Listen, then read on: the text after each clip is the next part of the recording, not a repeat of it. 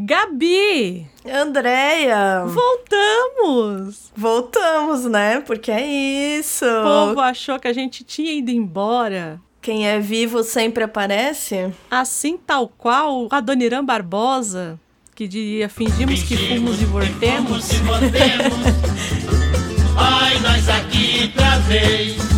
Se vocês pensam que nós fomos embora, nós enganemos voltemos. Ai, nós aqui outra vez. Estamos de volta, olha nós aqui outra vez. Vão ter que nos aguentar mais um ano. A gente ainda pode falar Feliz Ano Novo? Acho que pode, né? Eu acho que sim, é o primeiro programa sim. do ano, então feliz ano novo. É, espero que todos tenham passado muito bem, apesar nós estamos aqui gravando. Vamos datar o programa? A gente está gravando no último dia de janeiro. Exato, estamos gravando no último dia de janeiro, então que é um ano à parte. Isso, isso. Isso Né? aconteceu tanta coisa. É. Parece que já foi um ano, já tô exausta já. E Brasil, né? Brasil. Brasil, você é brasileira? Opa! Opa, então não tem como escapar, né? De fato, estamos terminando janeiro gravando esse nosso primeiro programa e vocês vão ter vão ter que nos engolir, já diria qualquer que Quem é que dizia no futebol? Zagalo, Zagalo. Era o Zagalo. É, vocês vão ter que me engolir. Quero Mas- ver quem tem essa referência, quem está nos ouvindo e tem essa referência do Zagalo. Mas é aquela coisa, né? A gente vai começar devagar, a gente escolheu começar pelo degusta, olha só, veja vocês, e com essa temática de férias, porque tá todo mundo ainda chegando, né?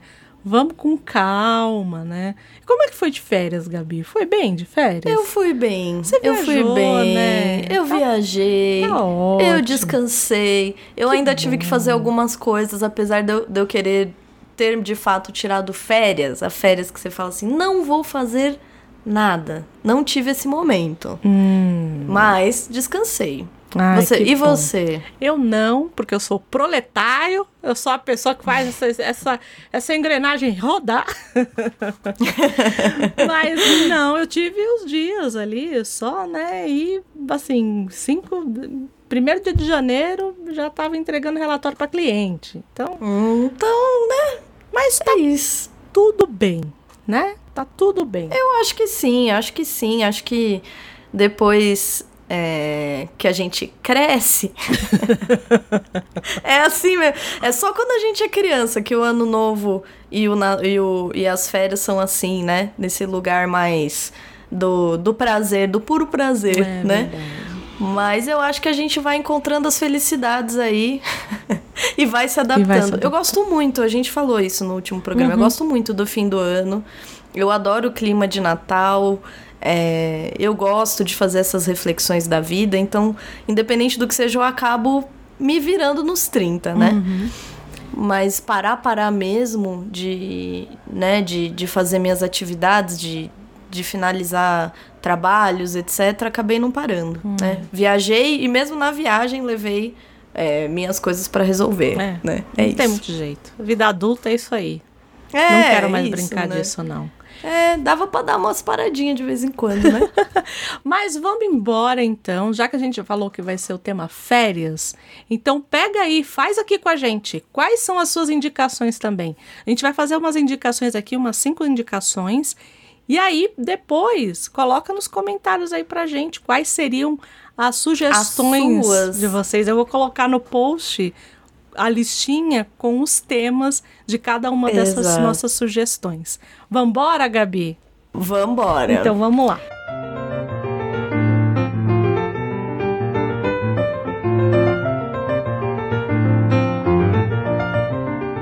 Então vamos lá. A nossa primeira temática é uma história ou produção que tenha no título um nome de lugar. O lugar que eu vou trazer aqui é um lugar que não existe, mas existe.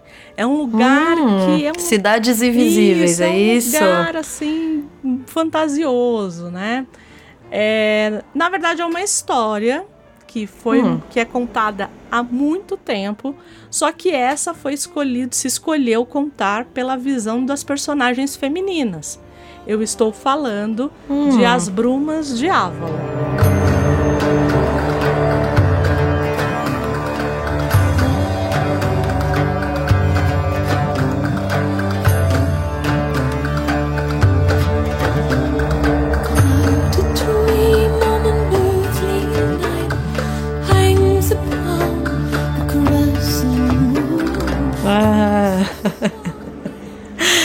pra quem não quem... sabe. Não, porque eu te conheço, né? e eu pensei, ah, é muito Andréia, as brumas de Avalon. Lindo, lindo, lindo. Eu tenho uma parte na minha estante que é só sobre a lenda do Rei Arthur. Eu tenho desde a demanda do Santo Graal lá do a tese uhum. que foi publicada lá pelo lá pela Edusp até as coisas mais malucas a respeito de Rei Arthur. E todas elas, assim, elas vieram pra mim é, a partir de As Brumas de Avalon. Então foi a primeira história que fez com que eu me apaixonasse é, pela obra e tal, foi a- foram As Brumas de Avalon. Pra quem não conhece a história ou nunca ouviu, todo mundo mais ou menos conhece a história do a história do rei Arthur, então nada diferente daquilo, mas ela é vista pelo olhar das mulheres, né? Então, ela não é vista pela batalha, pela busca do Santo Graal, pela não, ela é vista pelo, pelo olhar dessas mulheres. E quem é, né? Então, num primeiro momento é a Morgana que acaba conduzindo a história, é ela que conta a história pra gente.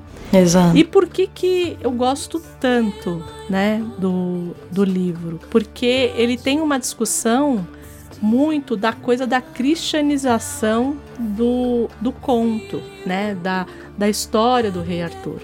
Então, até onde essa cristianização vai, até onde ela fica, como que essas, essas principalmente essas coisas celtas, onde que elas elas entram ali, onde que elas se misturam com o cristianismo. Então, É bem interessante. é, eu acho que foi por isso que me pegou. E depois disso, eu passei a ler um monte de coisa do, do, do Rei Arthur, assim. Mas, assim, a, a primeira coisa que eu li que me capturou, assim, eu li muito nova, foram Uhum. as de Avalon. É claro, né, eu sempre brinco. Depois, né, de um tempo, acho que muita gente vai, é, vai saber, se for procurar na, na internet, né, é, coisas a respeito da autora, Uhum. respeito- né, é. que é a Marion Zimmer Eu ia te Bradley. perguntar, com quantos anos você, você eu leu, André? Eu acho que eu tinha uns 18 anos. Ah, tá. Nova mesmo. É, é, não, eu tava assim, eu tava encantada com essa coisa. É, Essa coisa do, do de- esse lugar da fada, da é, do, do, do conto de fadas e ali tem um pouco, né, quando ela ela fica durante um tempo no reino das fadas e você tem toda aquela coisa de Avalon que é uma cidade que não é uma cidade, enfim. Não, e é super. Eu li, eu comecei a ler o primeiro, não sei se você lembra lembro, disso. lembro, lembro. É, acabei parando não por, por falta de interesse, mas eu não lembro o motivo, mas foi por coisas da vida, Uhum, sabe? Quando você começa uma, uma alguma coisa e acaba não continuando por qualquer outra questão. Eu não lembro se foi porque voltaram as aulas, eu não lembro. Mas eu, eu lembro da forma com que ela. com, com que é escrito. Uhum. Mesmo eu, eu, eu te perguntei a sua idade por isso, né? Porque eu já li mais velha, né? Eu comecei a leitura mais velha e mesmo assim é muito envolvente, porque tem Isso. algumas leituras que datam, né? Uhum. Assim, eu acho que tem uma coisa que nos prende mais em determinada idade, Uhum. ou que é para um público mais jovem, sei lá. E eu lembro da escrita dela, como é envolvente, Isso. né? Como você mergulha, assim, mesmo Avalon, quando Avalon aparece, já que a gente tá falando de lugar, Uhum. né? Eu lembro do quão encantado Isso, é Avalon, isso. né? E o quanto é, como é bonito é, a descrição mesmo, assim, não, não fica, sei lá, espalhafatoso, Uhum. não fica piegas, né? É muito bem conduzido e você mergulha mesmo na, na narrativa, é muito bem escrita, né? O que mais, eu acho que o que mais me encantou na época, porque é, ele é claramente um livro de infanto-juvenil, assim, não, não, mas ele é um infanto-juvenil é, mais é, young adult, que o pessoal chamaria, né, jovem adulto hoje. Uhum. Mas ele tem algumas questões ali, por exemplo, é, principalmente da questão sexual e alguns tabus ali, enfim, que, que eu acho que para um adolescente, ok. Não trata o adolescente naquele lugar do fofinho, sabe? É, exato. Então, é, de, de, de- É, é, eu acho que tem. de pessoa incapaz, entendeu? Isso. Minha mãe que fala muito isso. Minha mãe diz assim: ah, eu não gosto de tratar a criança como se a criança não Isso. estivesse entendendo o que eu tô falando, Isso. né? É, e eu acho que é um pouco isso do ponto de vista literário, né? Eu acho que fica bem mais Isso. É, é uma. é uma- interessante, assim. É uma leitura que eu quero refazer, é, quero reler, faz bastante tempo que eu li. Eu tenho, eu, eu ganhei, na verdade, porque quando eu li a primeira vez, eu li de biblioteca. E tem algumas coisas ali, é, eu não sei até onde você avançou na história, mas, por exemplo, quando a Morgana ela vai ter o Mordred, que vai ser o único filho dela, que é um filho do Arthur, que é um filho do irmão dela. Então, assim, tem incesto, tem. É, tem Enfim, tem N Tem uma coisas ali série de. Uhum. é, que talvez, e eu acredito que quando a gente trate algo é, que, este, que é tão longe da gente, né?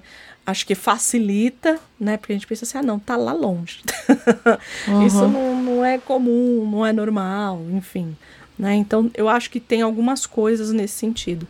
Mas eu é um, é um livro. é, ele não é um livro adulto, né? As Brumas de Avalon, no- com essa temática, normalmente não é um livro adulto, né?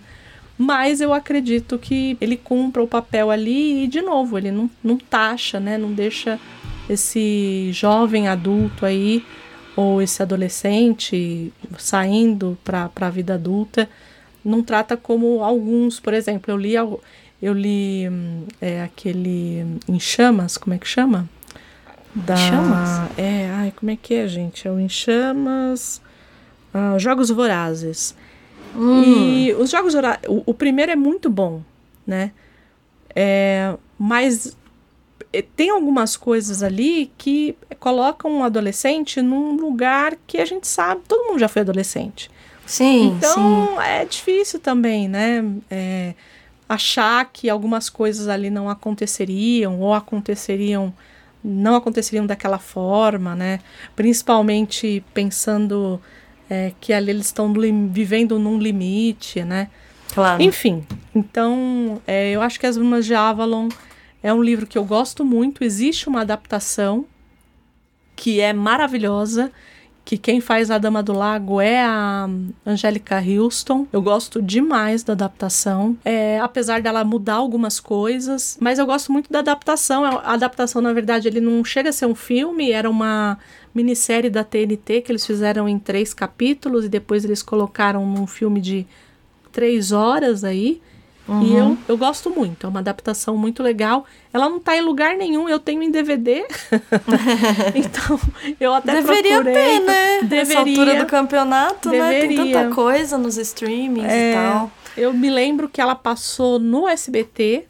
É, tipo, é boa, André? Eu nunca assisti. É Você gosta? Eu gosto da adaptação. E eu gosto muito dos atores, né? E eu tenho. Eu sempre tive, assim, uma fascinação pela história da Guinevere e do Lancelot, né? Uhum. E, hum, e eu gosto muito do ator que faz o Lancelot, que é o, é o Michael Vartan. Que, que o pessoal, pessoal que é das antigas deve ter assistido aquele Alias, que era uma série que era de espionagem. E tinha um cara lá, um loirinho. Ele era o, é, era o ator, né? Que fazia o, o Lancelot. O que fazia o Arthur também era maravilhoso. Enfim, eu acho que essa adaptação é muito boa. Mas, é claro, ela é muito diferente dos livros, principalmente conforme vai avançando. O livro, na verdade, ele é dividido em quatro, né? Ele é uma, uma série de quatro livros. É, que é, um, é como o Senhor dos Anéis, né? Ele é dividido ali. O Senhor dos Anéis foi dividido em três, esse daqui é dividido em quatro. E aí cada um deles, né, fala primeiro da Senhora da Magia, o primeiro volume que mostra toda a parte quando a Morgana tá aprendendo as coisas de, né, dessas coisas das bruxarias e das feitiçarias e, né? E aí o segundo é a Grande Rainha, que aí vai se focar mais na Guinevere. É, depois tem o Gamo Rei, e tem muito essa coisa, né, do Gamo Novo, Gamo Rei. enfim, por conta dessa mitologia celta e nórdica ali tudo misturado, que vai tratar mais desse filho da, da Morgana e dessas coisas do Arthur, enfim. E uhum. o outro é o prisioneiro, o prisioneiro da árvore, que vai tratar um pouco mais sobre o Merlin, né? Mas assim, o livro, os três livros, na verdade, eles são uma continuação do outro, né? A história, como no Senhor dos Anéis. Tem lá os três livros, mas na verdade é, é uma história só. Tanto que aqui no Brasil ele passou a ser vendido em volume único. Eu não aconselho, porque ele é um talauzão assim. Se você é uma pessoa como eu, que é, gosta de ler em outros lugares, vai é, em ônibus, em, em Uber, não sei o que, ficar carregando uhum. esse tipo de livro não vai não é muito legal. Esses livrões, né? né? Então, é, compra separadinho, que é melhor, que aí é ler. Mas assim, e é uma leitura que eu me lembro que eu não conseguia parar de ler. Era, era, era essa sensação que eu tenho, do, de eu pegar e eu não conseguir largar. Era, foi muito bom. Eu fui para Avalon. E você vai para onde, Gabi? Andréia, eu vou, sabe para onde? Hum. Eu vou para Xangai. Eita, ai meu Deus. Porque eu não aguento, Só gente. falta. Eu ah. escolhi a Dama de Xangai. Quando começo a bancar o idiota, é muito difícil poder me conter. Se eu soubesse onde a coisa iria acabar, jamais teria deixado que começasse. Se eu estivesse raciocinando. Mas logo que eu a vi, logo que eu a vi, Fiquei sem nem poder pensar por longo tempo. Boa noite, disse eu, julgando-me realmente um sujeito muito galante. Aqui estava uma bela pequena, completamente só, e eu com tempo de sobra e nada a fazer se não me meter em encrencas. Há gente que pressente o perigo. Eu não. Eu escolhi A Dama de Xangai, que é um filme é, de 1947, é, do diretor que, enfim, André e eu gostamos quase nada, que é o Orson Welles.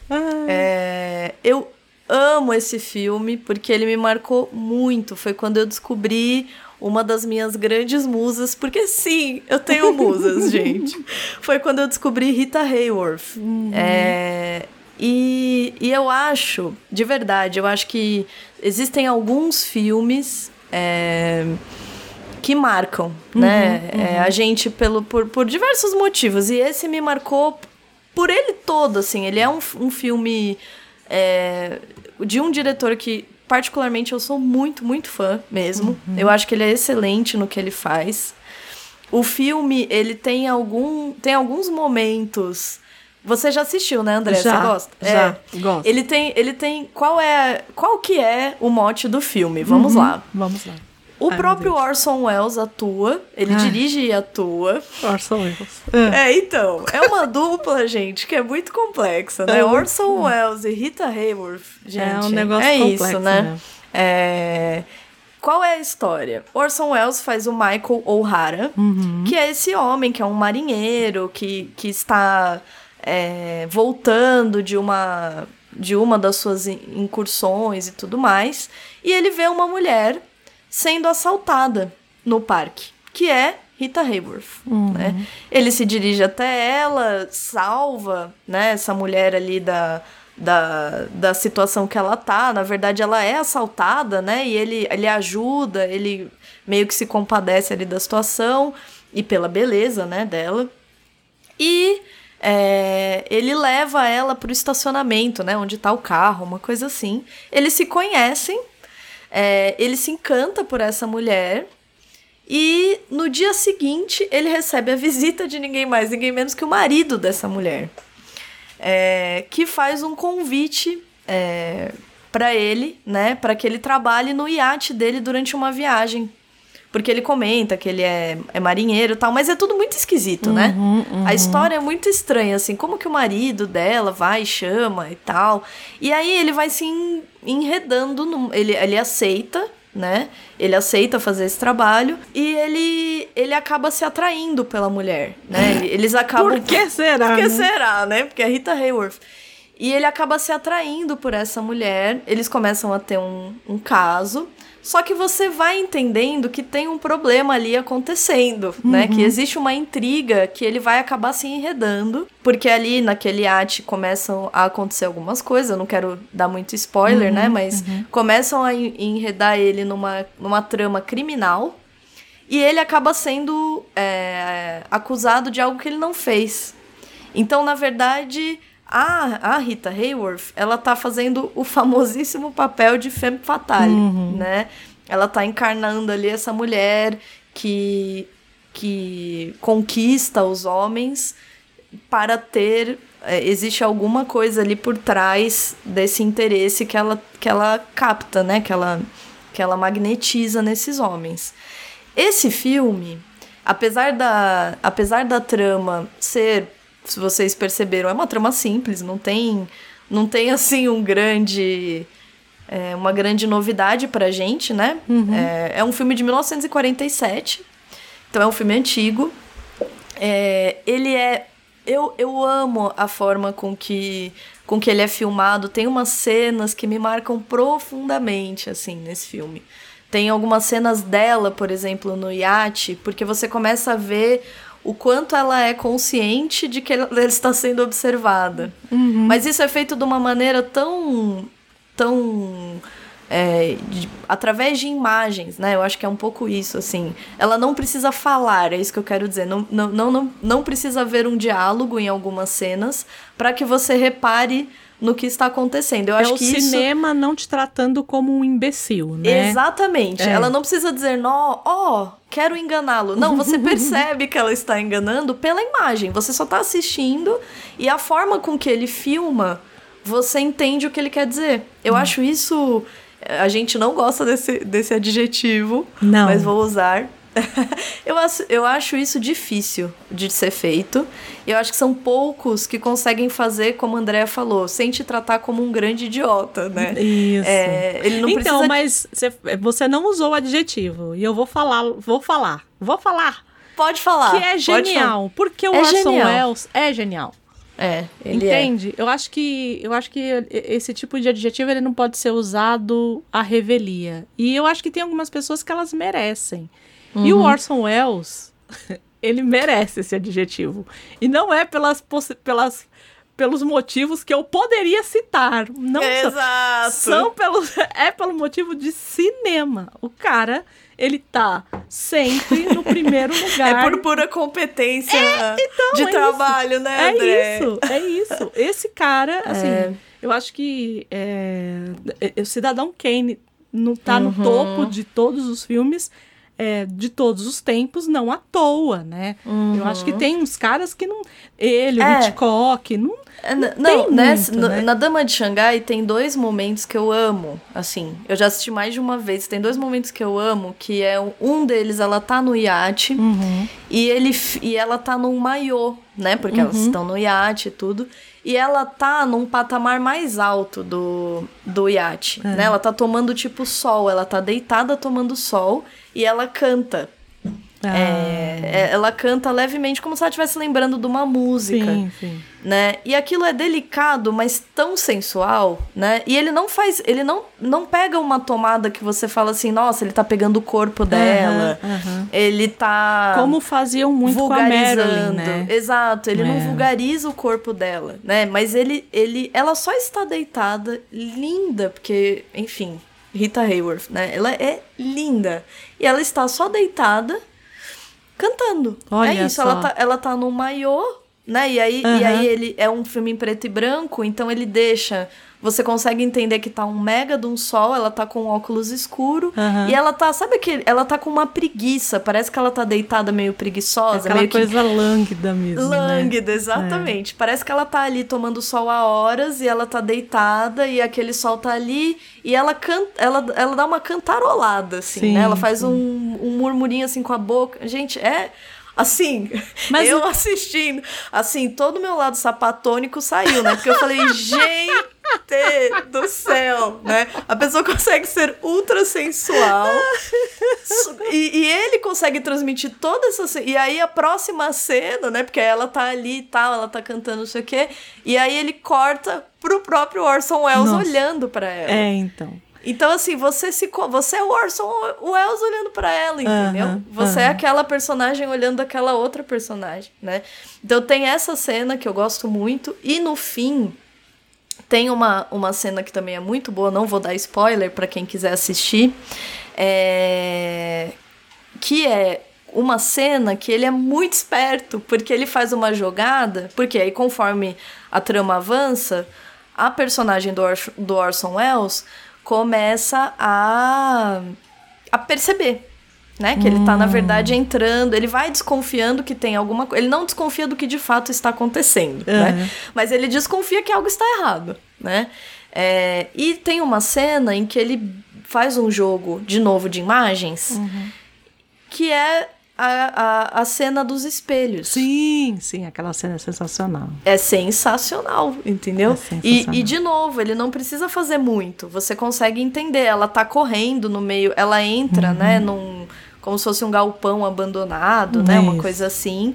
Como se fosse um circo né? Nossa. Um lugar. Era uma coisa assim. É, e ele entra tipo atrás. aquelas da... salas de espelho, né? Daqueles. É, é, lembra muito, né? Aquela, Isso, de, aquela de coisa de diversão. Do né? parque de diversão, é. exatamente. E, e aí ele, ele entra atrás dela é, querendo que ela se justifique, etc. Uhum. Eles discutem. E aí tem uma, uma cena dos espelhos mesmo. Você não entende em que lugar ela está, por uhum. exemplo. E aí ele se confunde com ela e você se confunde com ela, né? Então é uma maneira de, repito, através de imagens. Uhum.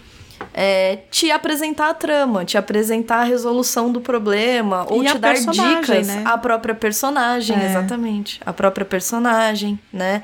É, é um filme, gente, que vale muito, muito a pena assistir. Não ah, é, vale não é nada enfadonho. Uhum. Ele tem uma trama. É... é... que tem um pessoal que tem um pouco de resistência com a coisa do filme preto, Exato. preto e branco. É né? É por isso que eu tô falando. Ele não é enfadonho, não, não, uhum. não atribuam a ele a característica enfadonha só porque ele é em preto e branco, é. né? Ele não é enfadonho. Eu acho que as duas cenas que eu quis destacar, eu quis destacar justamente porque apesar de ser em preto e branco, você você vê, porque a gente tem essa esse preconceito, né? Uhum. Fala, ah, mas o que, que você vai ver ali no preto e branco? Você não percebe. Chega uma hora no filme que você fala, gente, né? É. É, é lindo, é lindo. A, a, primeira cena do filme já é linda, a abertura do filme é linda, né? É. É, e é isso, acho que, acho que você trouxe a palavra à tona, de fato eu acho o Orson Welles genial. Ele eu é, acho, ele é. Eu sim. acho muito difícil, acho que é, é, é, é, muito raro, assim. Tem, óbvio, né? Óbvio que ainda tem, mas é muito difícil você ver a esse tipo de. Parece que é fácil, entendeu? Você é. assiste o filme e você fala, nossa, que legal, ficou fácil. Aí você tenta, você fala, ah, não é tão fácil, né? É, é. Ele faz parecer fácil. É, e ao mesmo tempo é bonito, é bonito de ver mesmo, né? Tem a coisa, hoje em dia todo mundo fala da fotografia, disso, daquilo. Uhum. Ele, com algumas mudanças de câmera, ele transforma absolutamente a, a cena, né? Uhum. Sem precisar, de novo, é, ser vulgar, né? uhum. né? Porque tem essa, essa coisa da femme fatale no sim, cinema, né? Sim. Da objetificação do corpo feminino. Nesse caso, desse filme específico, né? Ele não, eu não acho que ele é ele, ele Mas bom, assim, assim, nos filmes ela tá... dele que que eu vi, eu não me lembro dele ter feito isso com mulheres. Você lembra? Não, não, assim, Curioso, eu né? eu assim. acho que tem, eu acho que assim, tem uma questão que é inegável, que é uma questão de história, né? E de época. De época, justamente, também. né? Tem, óbvio, você vai assistir, você vai ver que a Rita Hayworth tá loiríssima, uhum. com cabelo curto, platinada, ela platinadíssima, né? né? O, o meu pega, filme favorito com a Gilda. Ela, isso que eu ia falar. O meu filme favorito com ela nem é esse. E olha que é um dos meus favoritos, né? Uhum. Não à toa que eu trouxe. Mas, por exemplo, ela tem o estereótipo mesmo da mulher objeto, entendeu? É. Ela tá o tempo todo com esses, esses decotes, É. o vestido muito provocativo. E assim, tem, né? Não dá pra dizer que não tem.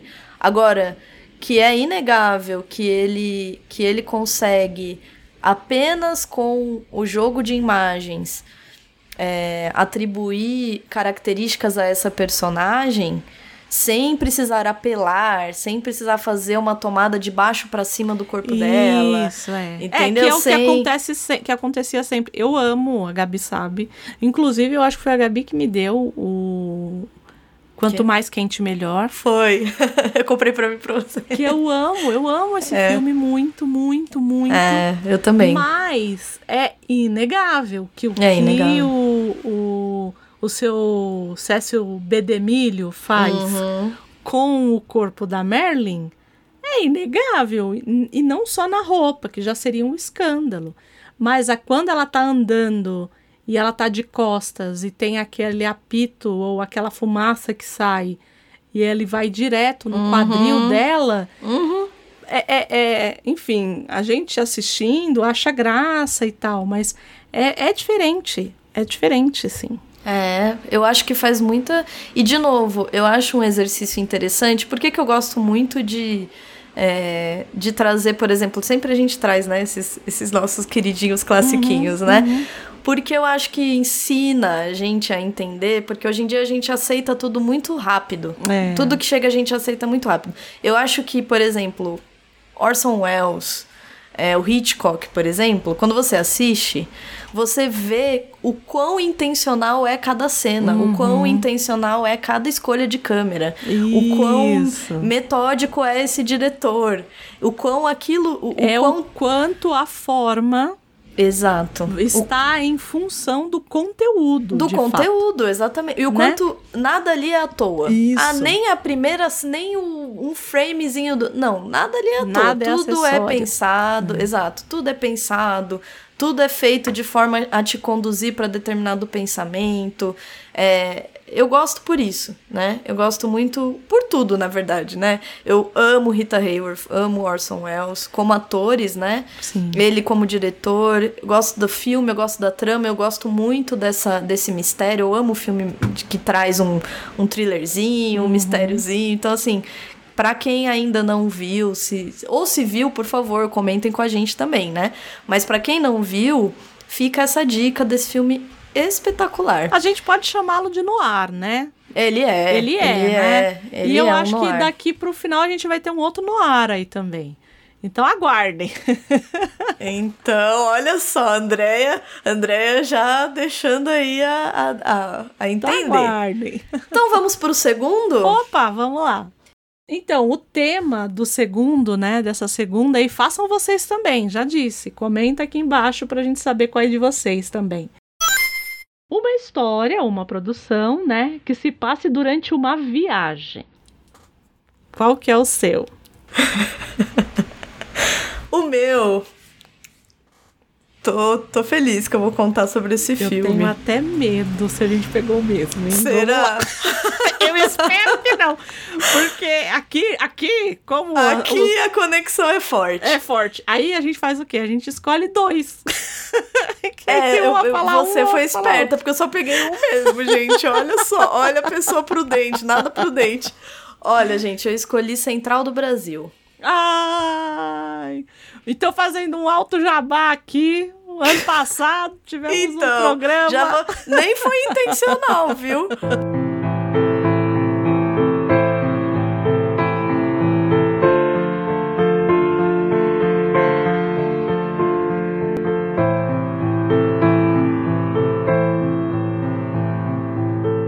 Eu escolhi Central do Brasil. Então, assim, ouçam o programa, gente. Tá aí o Alto Jabá.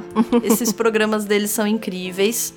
É, eu trouxe Central do Brasil, ele não é inteiro, ele não se passa inteiro em viagem. Uhum. Mas assim, ele é um filme que me marcou muito. Ele é um filme de 1998. Se eu imagino que muita gente que tá ouvindo já assistiu Central do Brasil em algum momento da vida. Se faz muito tempo que você assistiu, eu recomendo que você reassista, né? Porque ele, ele é um filme que, que fez muito sucesso quando foi lançado. Né? Eu lembro do lançamento, eu lembro da indicação ao Oscar, eu lembro do, do Vinícius de Oliveira, né? Que é o, o Josué, eu Sim. lembro da própria Fernanda Montenegro, que Eu lembro eu querendo estapear a cara da Gwyneth Paltrow porque ela ganhou o Oscar no lugar da Fernanda Montenegro. Então, Lembramos quem? de tudo isso. Então, Central do Brasil é um filme que me mexe comigo por inúmeros motivos. Pra variar, é, eu acho que todas. é, nós duas, todas nós é ótimo. Parece que tem 50 pessoas aqui, né? Ah, mas é quase, né? Quase isso, né? As nossas personalidades todas. Todos estão aqui ao nosso redor.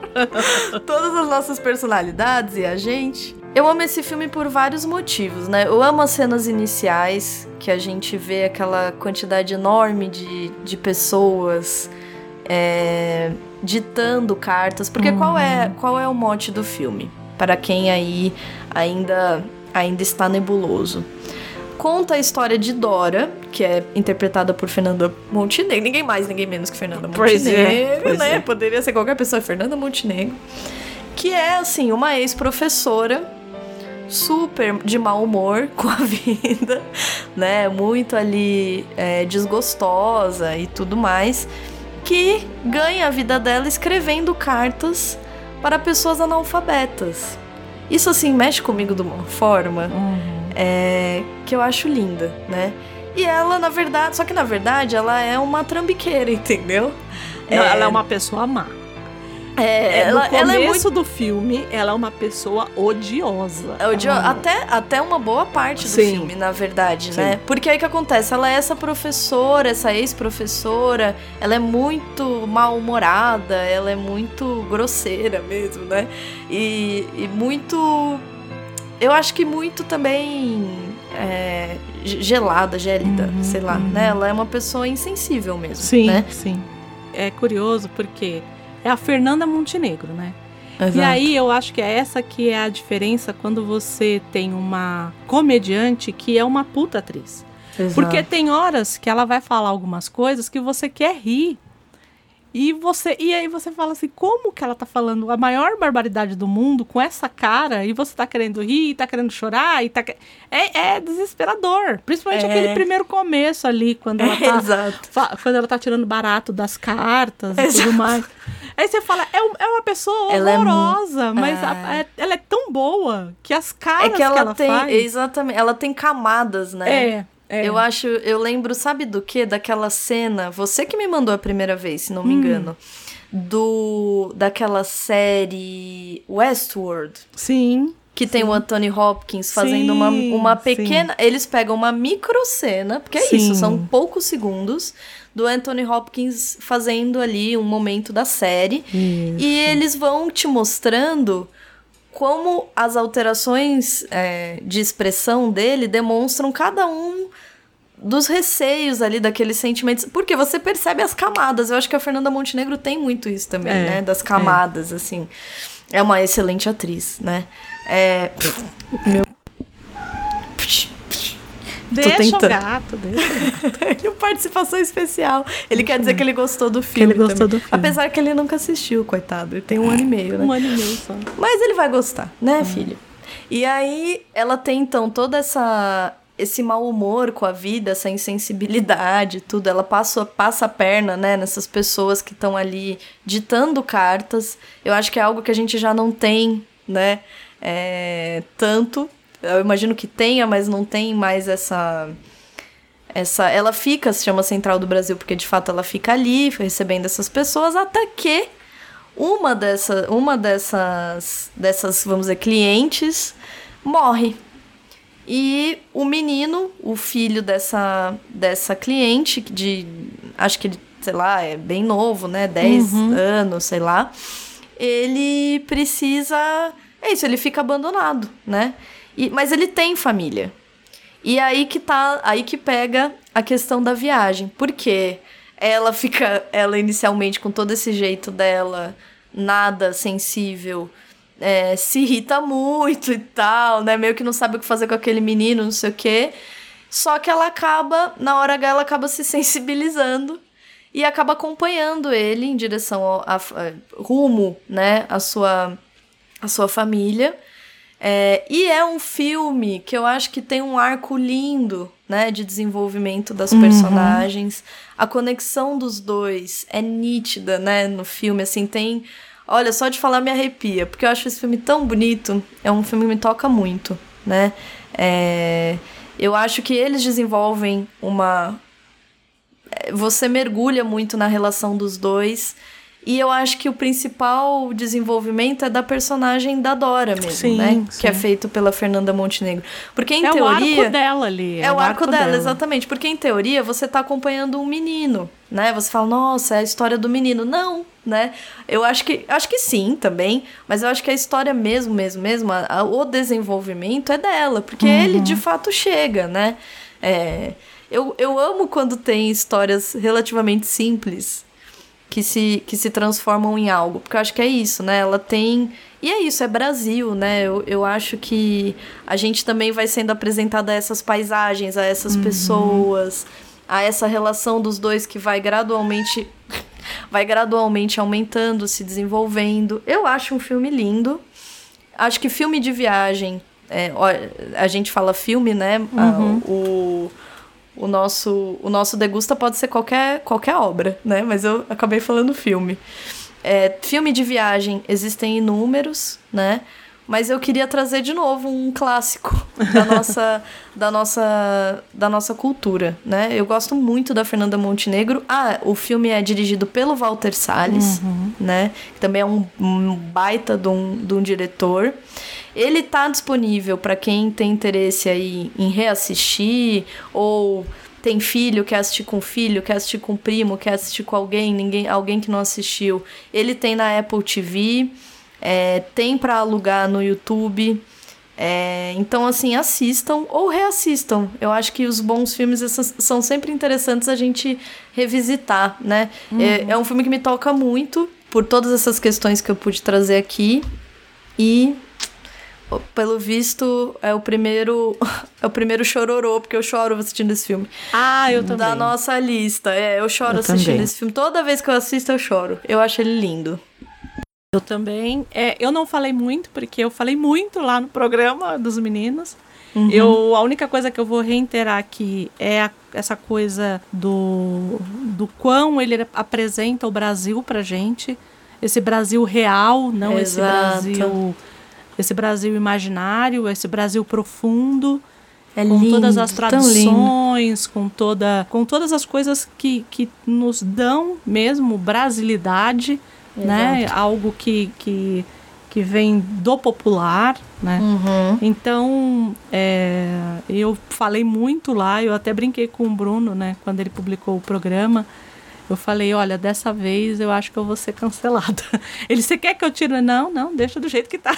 É, eu acho que você tem razão quando você diz que é o Brasil é, real, né? É, então. E, e o quanto é lindo, assim. Eu, eu, eu, me, eu me lembro de, enfim, de uma série de viagens, né, que eu já fiz e o quanto isso. O quanto é diferente, né? É, o que é mesmo e tudo. Eu. é, eu acho que para quem tem interesse, então, pode ouvir nosso programa hoje. e lá ouvir o de vocês, o que André participou, dos meninos. E assistir, reassistir, reassistir ou assistir o filme, entendeu? Isso. Eu acho que ele, Preparem ele tá os muito. lencinhos. Ele, anda, tá- ele ainda está atual, né? O que é, Poxa, mas demais, né? o que é o que é pesado, mas ele ainda está atual. É, de fato. E o seu? Bom, o meu foi um filme que mar- me marcou e marcou muito o período, porque esse diretor ele já tinha feito uma uma transferência de gênero, né? Então ele tinha ti- ele tinha colocado já antes é, uma personagem feminina em um tipo de filme que era muito comum que fosse feito por homens. E aqui ele vai fazer a mesma coisa. Eu estou falando do Ridley Scott e o filme que eu estou falando é Thelma e Louise. Luiz, não fica zangado. Mas onde nós vamos? Pra Oklahoma. O Jimmy vai me mandar dinheiro, depois a gente vai pra. Jimmy, você falou com ele. Você contou, ele está aborrecido. Não, eu não contei pra ele. É isso que temos que resolver agora. O Daryl andou ligando, furioso da vida, fazendo mil ameaças. Quando você ligar pra ele, vê se. Vê se não conta nada sobre isso. Precisa fazer a conversa parecer normal. Eu liguei pro safado às quatro da manhã. Não estava em casa. Eu não sei por que fica aborrecido. Eu é que tinha que me aborrecer. Thelma. Eu tô indo pro México. Eu acho que posso chegar lá em dois dias e meio, mas vamos ter que correr. Tá afim? Eu preciso saber. Isso não é um jogo. Eu tô na pior e preciso saber o que vai fazer. Eu não sei. Ah, sei lá, Luiz. Eu não sei o que dizer. Ah, não começa a me enrolar agora. Droga, Thelma. Toda vez que pinta um problema, você fica fora do ar ou, ou alega piração ou qualquer dessas porcarias. Mas dessa vez, não. As coisas mudaram. A nossa vida mudou. Mas eu vou pro México. Ah, se for.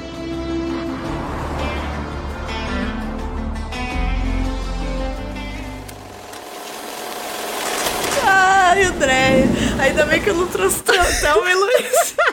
Eu quase. Você sabe, né? Eu tô Eu toda sei. sapatônica aqui, então eu, Eu já ia sei. trazer um Thelma e Luiz. Falei, não, vai ficar meio brega demais o sapatão trazer. Deixa pras outros. Eu amo Thelma e Luiz. É, eu também. É, talvez ama- amemos por motivos diferentes. Talvez até. Talvez. pois então. Talvez eu tenha assistido muito na minha adolescência, porque é, tinha um Brad, um Brad Pitt menino ali.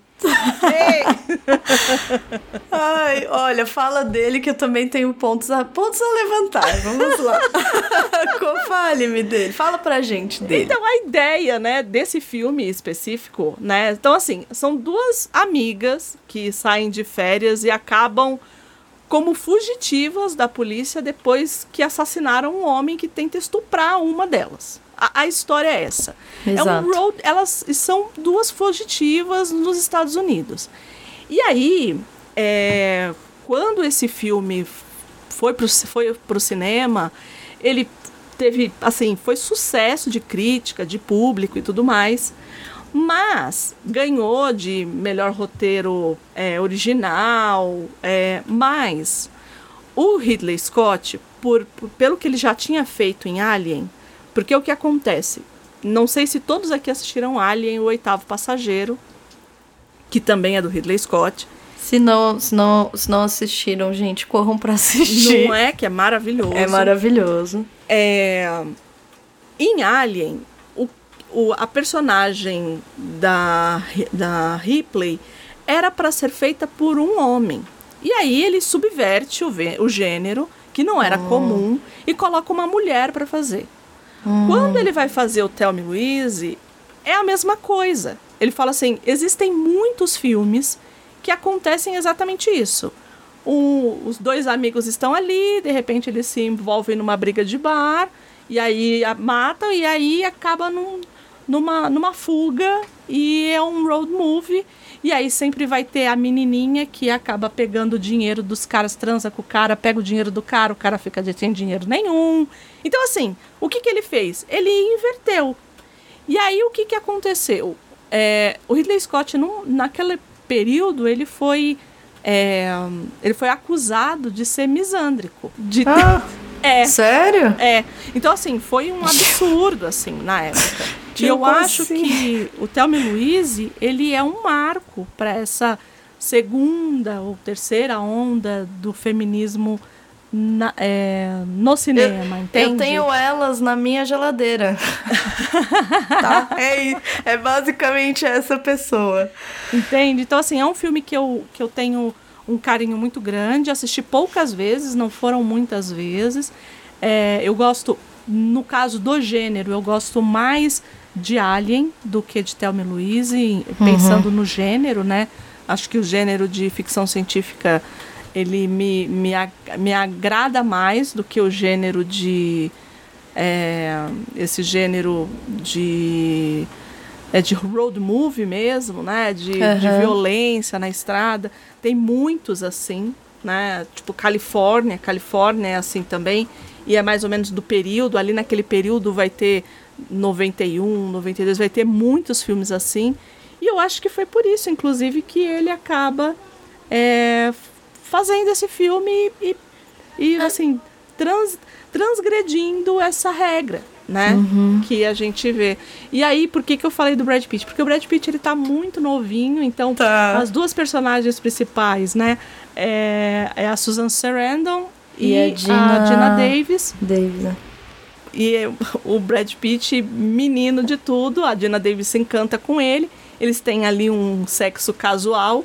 Só Isso. que, assim, é, como eu disse, eles invertem tudo. Então, ao invés de ser a menina nova que vai lá e dorme com o cara e rouba a, a- o dinheiro, e contrário, tal, é né? o contrário. Né? Então a gente vai ver tudo desse olhar. E é claro que não é um olhar que assim é simplesmente, ah, eu alterei isso disso.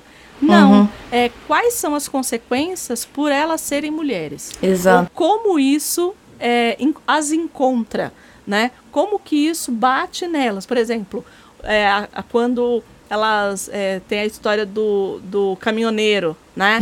que passa por elas na estrada tudo. Como que, como que um homem se comportaria numa situação daquela e como elas se comportam ali. Sim. Né? Então. E tudo é, que acontece na própria história, né? Exato. O próprio fim da história, Exato. enfim, tudo. né? Exato. Então, eu acho. Eu acho que é um filme. Eu acho um filme lindo, né? É, é. É um filme é, que, que, tem, que tem muito essa coisa. Eu acho que é, quando, quando a gente pensa assim nesses, nesses grandes ondas de filmes feministas, né? Eu acho que Thelma e Louise tem esse lugar ali na década de 90. Eu acho que ele é um grande ano filme. retrasado ele fez 30 anos. Isso, Né? Isso. E aí eu acho que na época eu cheguei a ver que elas recriaram a cena do beijo, né? É, E Susan Sarandon, né, gente? É isso.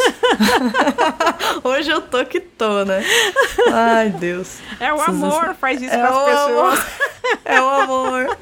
Nossa, total. É. Então é isso. É, eu acho, acho que é um, um super road movie. Pra quem não assistiu, assista.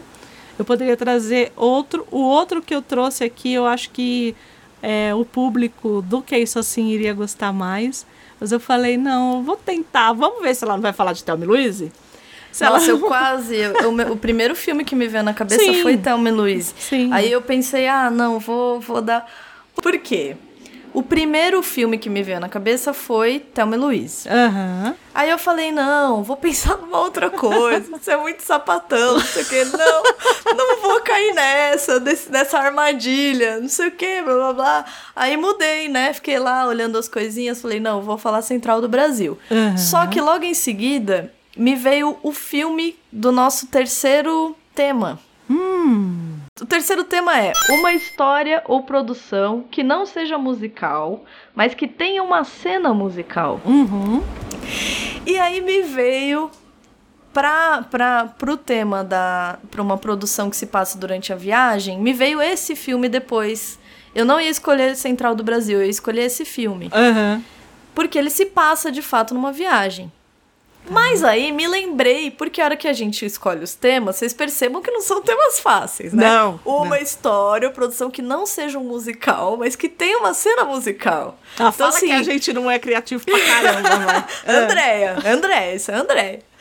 E aí eu falei, gente, né? Como que, como que eu vou escolher esse filme? Não sei o quê. Aí que eu me toquei, eu falei, gente, mas já escolhi. Porque eu escolhi. Vou falar o meu. Pode falar. Eu escolhi Priscila, a Rainha do Ai, Deserto. maravilhoso! é maravilhoso!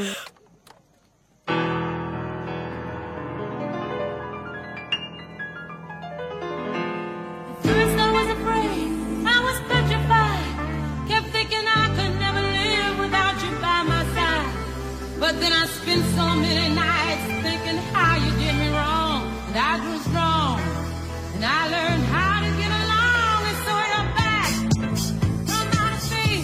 Porque eu escolhi Priscila, Rainha do Deserto, falei, vou pôr no filme de viagem. E aí eu fiquei, meu Deus, um filme que não seja musical, mas que tenha uma cena musical. Daí daqui a pouco eu falei, gente, Gabriele, você já escolheu, é Priscila, Rainha do Deserto. Aí eu troquei, aí eu falei, não, não vou falar na. Não vou falar no, no segundo tema, vou falar no terceiro. Por quê, gente? Esse filme, gente. Esse filme, ele. Pare... O engraçado é que toda hora que a gente fala de um filme parece que é o grande filme, né? Toda hora é o grande, o grande filme. Mas é, pra nós é, ué. Pra nós é, né? Esse que é. É nós e nossas, todas as nossas personalidades. Sim. Aí a pessoa tenta sair do quê? Do estereótipo da sapatão, a pessoa cai no gay. Né? Cai, é isso, cai na drag queen, entendeu? Porque não dá. É a armadilha do destino, né? Porque Priscila Rainha do Deserto, gente. Se vocês não assistiram ainda, assistam esse filme. Ele é um filme de 94, então tá aí na década de 90, né? É, E qual é a história? A história, de novo, é uma história, é uma história de road movie mesmo, né? Eles são é, três, três é, amigos, três drags, que trabalham fazendo apresentações em bares, em coisas assim. E eles, eles recebem uma. Ele, é um filme é, que se passa na Austrália. Por isso Rainha do Deserto. Né? Porque, pra quem não sabe, a Austrália tem um grande deserto. Né? É, tem a até Austrália aquele- tem muitas coisas, né? A Austrália é um mundo à parte, eu diria. É, exato, né? Um mundo à parte, de fato. Tem deserto, tem, Tem tem, tudo. praia, tem, tudo. tudo. E é um filme que se passa na Austrália. Eles recebem um, um convite Uhum. pra fazer um show em Alice Springs. E eles decidem ir. Gente, é um filme tão bom, assim, que tem, tem tantas cenas boas, assim. Porque eu acho que é isso, assim. Primeiro que é uma temática que não se via muito no cinema.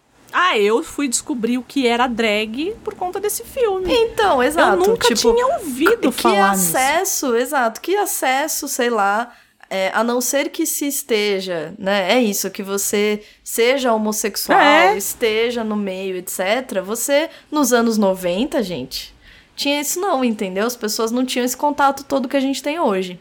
Então, assim, é uma temática ousada pra Uhum, época, né? É muito delicado, é um, é um tratamento é, que você fala assim, ah, que, que gênero que você falaria que é esse filme? Você falaria, porque é, você fala assim, ah, é um tema que facilmente cairia no estereótipo da comédia, É, é. né? E, e não é que não tenha comédia no filme, o filme de fato é muito bem humorado, mas ele é um, bom, um bem humorado natural, né? Que essas, essas pessoas trazem ali. Não é, ele não é uma comédia. Você não vai assistir uma comédia, entendeu? Não é um filme pra você ficar rindo. Tanto que eu choro assistindo esse filme. Né? Porque é, é uma vida que você. é, ela é apresentada de uma forma muito crua. É uma vida marginalizada. Mas, ao mesmo tempo, essas pessoas, é, esses amigos, eles são muito unidos. Muito, muito unidos, né? Eles criam uma família mesmo, né? Existe uma troca e cada, cada uma dessas personagens tem a sua história. Um, um deles, um deles é, descobre que vai ser pai, né? Então tem ainda toda essa questão da, da drag, né? Mas da drag ser é, também é, uma pessoa para além da drag, né? Porque eu acho que tem ainda, pleno 2023, tem esse estereótipo da drag, né? É, e ele é musical nesse lugar, né? Ele não é um que filme... é que, que a drag ela é para além da sexualidade, né? Ela é, justamente. ela é a arte, É uma né? personagem. É, uma É. personagem que se, se veste Isso, ali. isso. Né? Então você tem aquelas pessoas que têm suas vidas sociais, sejam elas. é, de novo, cada uma das personagens tem sua história. Mas ao mesmo tempo é isso, eles se apresentam, eles se, traz, é, eles se colocam como drags e fazem essas apresentações que são lindíssimas. É um filme que ganhou o Oscar de melhor figurino. Né? E não é à toa, de fato, os figurinos são lindos. Lindos, lindos, lindos. E de novo, não cai no estereótipo, ele não, ele não perde a mão, entendeu? Em momento nenhum tem. Ai, é, a eu- trilha, ai, a trilha. a trilha sonora desse filme é espetacular. É, é. E, e por que que é, por que que é o road movie, né? Eles, eles, eles recebem... Vem aqui. eles recebem esse convite pra ir viajar. E eles vão viajar na Priscila. que é essa... Esse ônibus, né? Eles chamam o ônibus de Priscila. É tipo por isso, um Pris- motorhome ali, isso, né? é um ônibus. É um. Não, não é nem bem um trailer, né? É. Um- É, é um meio um ônibus, meio É. um trailer, vamos dizer assim, né? E aí eles viajam pelo deserto todo, porque eles precisam atravessar quase o país todo para ir fazer essa, essa apresentação. E ao longo disso você vai descobrindo cada uma das personagens, as intrigas, eles brigam. Existe uma existe toda uma uma trama, né? Mas é isso, assim, toda eu acho que tem toda essa vivacidade, essa beleza artística mesmo, né? É, da colocação drag. E, e os figurinos são lindos, as músicas são lindas. De fato, tem uma cena musical, mas não é um music... não tem só uma cena musical, né? A primeira e a última cena já são é, já são eles ali no show, né? É incrível, assim, tem essa coisa desbocada, né? De mandar a merda, de falar, "Ai, desculpa, olha eu falando aqui palavra. De, de mandar, né, catar coquinho. é, e tem densidade também. Eu acho que é, é isso. Tipo, eu chorei. A primeira vez que eu assisti, eu chorei. Eu achei lindo, né? E é, e é isso. Se vocês ainda não assistiram, por favor, façam essa felicidade. Deem-se esse presente. É um filme que tá é, na Amazon Prime. é, e também tem para alugar na Apple TV, para quem tiver interesse e nunca assistiu, etc. Pra, pra assistir. O Guy Pearce tá espetacular nesse filme. É, acho que todos eles são muito bons, É. assim. É um trio fenomenal. E é isso, eu, gosto muito porque é muito sensível, né? Eu acho que aborda temas que pra época não eram nada vistos no cinema, né? Só que sem esse sem essa carga é, eu acho que, que é muito mais apresentar essa vida de uma forma mais crua, né? E, e não uma forma Não romanceada. não né? romanceada e também não preconceituosa, Sim, entendeu? sim. É um meio é um meio termo bem realista e ao mesmo tempo sensível desse lugar de apresentar todas de novo a palavra do, do nosso desse programa vai ser camadas, né? É. Porque de novo apresenta todas as camadas dessas pessoas drag queens, Sim. né?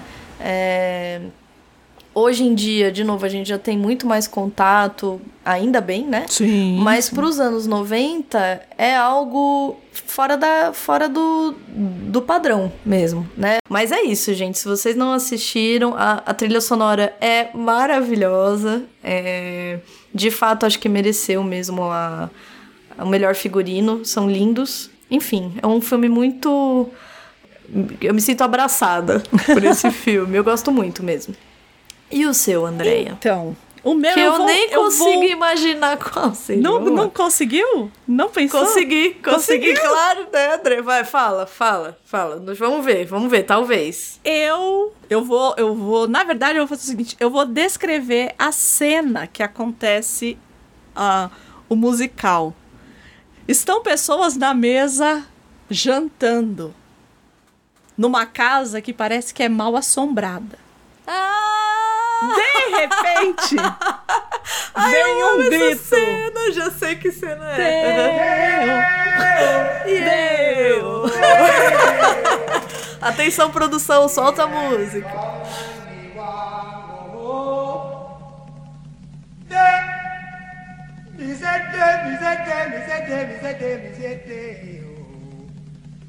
Daylight come and me want go home. Work all night and a drink a rum. Daylight come and we want go home. Stack banana till the morning come. Daylight come and we want go home. Come, Mr. Tallyman, tally me banana. Daylight come and we want go home. Come, Mr. Tallyman, tally me banana. Daylight come and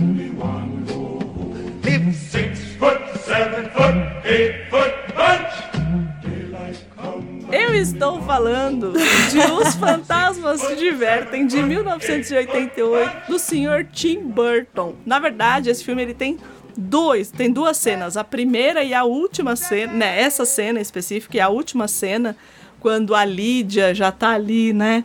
É, já, todo mundo já sabe que os fantasmas já estão convivendo com os fantasmas e tal, e que ela tira nota alta, nota 10, e ela também, é, também dança ali, enfim. Mas acho que todo mundo já assistiu esse filme. É, quem não assistiu, por favor, assistam. É um Tim Burton de ali no seu auge, eu acho. É, que a gente ainda vê muito efeito prático, muita coisa é, de stop motion, né? Então, Uhum. quando o Beetlejuice É ele assim. vira aquela, aquele monstro, ainda é em stop motion e, E é bonito, né? maravilhoso, né? É, hum, mas é um filme assim, pra quem nunca assistiu, né? Tava numa caverna, mas E eu. pra quem nunca viu, E eu. a ideia é, tem um casal que é vivido, olha a Dina Davis de novo aqui, pela Dina Olha Davis ela. e pelo, é, pelo Alec Baldwin. Eles Uhum. são um casal que estão ali vivendo naquela casa. É, eles são um casal sem filhos, eles não. é, parece que a Dina Davis, né? a- a- ela não pod- podia ter filhos e eles saem. Ele, é, ele trabalha com, aero, com, com modelismo. Aeromodelismo não, com modelismo. Ele tem uma maquete da cidade na casa, no porão da casa dele, enfim. E aí eles saem e eles acabam é, sofrendo um acidente. E de repente eles percebem que eles vão ser é, os fantasmas daquela casa que eles moram. E aí, de repente, aparece uma, uma é, família maluca de Nova York que vem para aquela casa para ter uma casa no campo e tudo mais. Só que assim, a mulher é artista, é, a filha é doida, que é a Yunona Ryder, menina de tudo, né? É, bem novinha. e, e, o, e o. E ali começa essa história de ah, como é que a gente vai expulsar esses vivos de dentro da casa e tudo mais. E vai tudo nessa onda meio gótica, meio terrir, né? Uhum, É, terrir. Que eu adoro. Adoro o termo terrir. Eu adoro Uhum. o termo terrir, né? Enfim. Então, é, e é um filme que eu devo ter assistido muitas vezes e é, um É. filme que eu amo. A gente muito. assistiu juntas uma vez. Assistimos juntas uma vez, é verdade. Né? É verdade. Que essa amizade não. a gente quase não fala de filme, a gente não tem um podcast disso, nada, né, André? Nada, Aí a nada. gente ainda decide assistir filme junto. É Olha isso. que absurdo. Que É um absurdo. Como pode? Como pode? Como pode? E, e é isso, assim. Eu acho que acho que todo mundo lembra, e a- essa cena específica seria uma cena de poltergeist, quase, né? Porque Exato. Eles praticamente, eles. ele- É uma cena de. Eles meio que.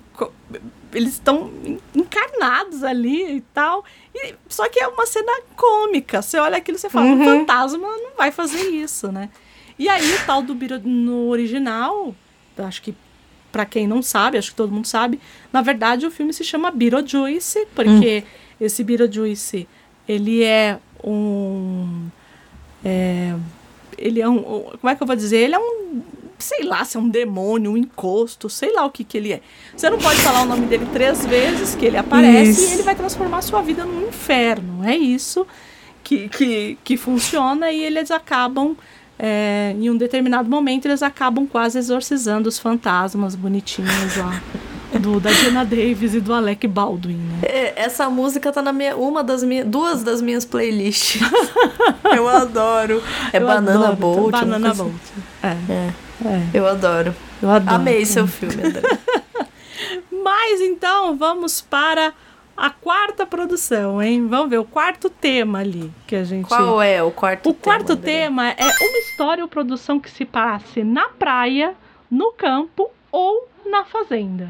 Ou numa casinha de sapé? Opa, pode ser também. Ah, eu não podia Vai perder. Porque eu sou a tia do pavê agora, gente. Enfim, qual é o seu? Eu estou ali anos final dos anos 80, começo dos anos 90. Esse esse É, podcast tá meio assim hoje, né? É, o meu também, tá e por aí. aí, o filme que eu trouxe, ele não é um filme bom. Eu já vou falar logo. Ah, ele não é um ele filme não é um bom? filme bom. Mas eu amo esse filme.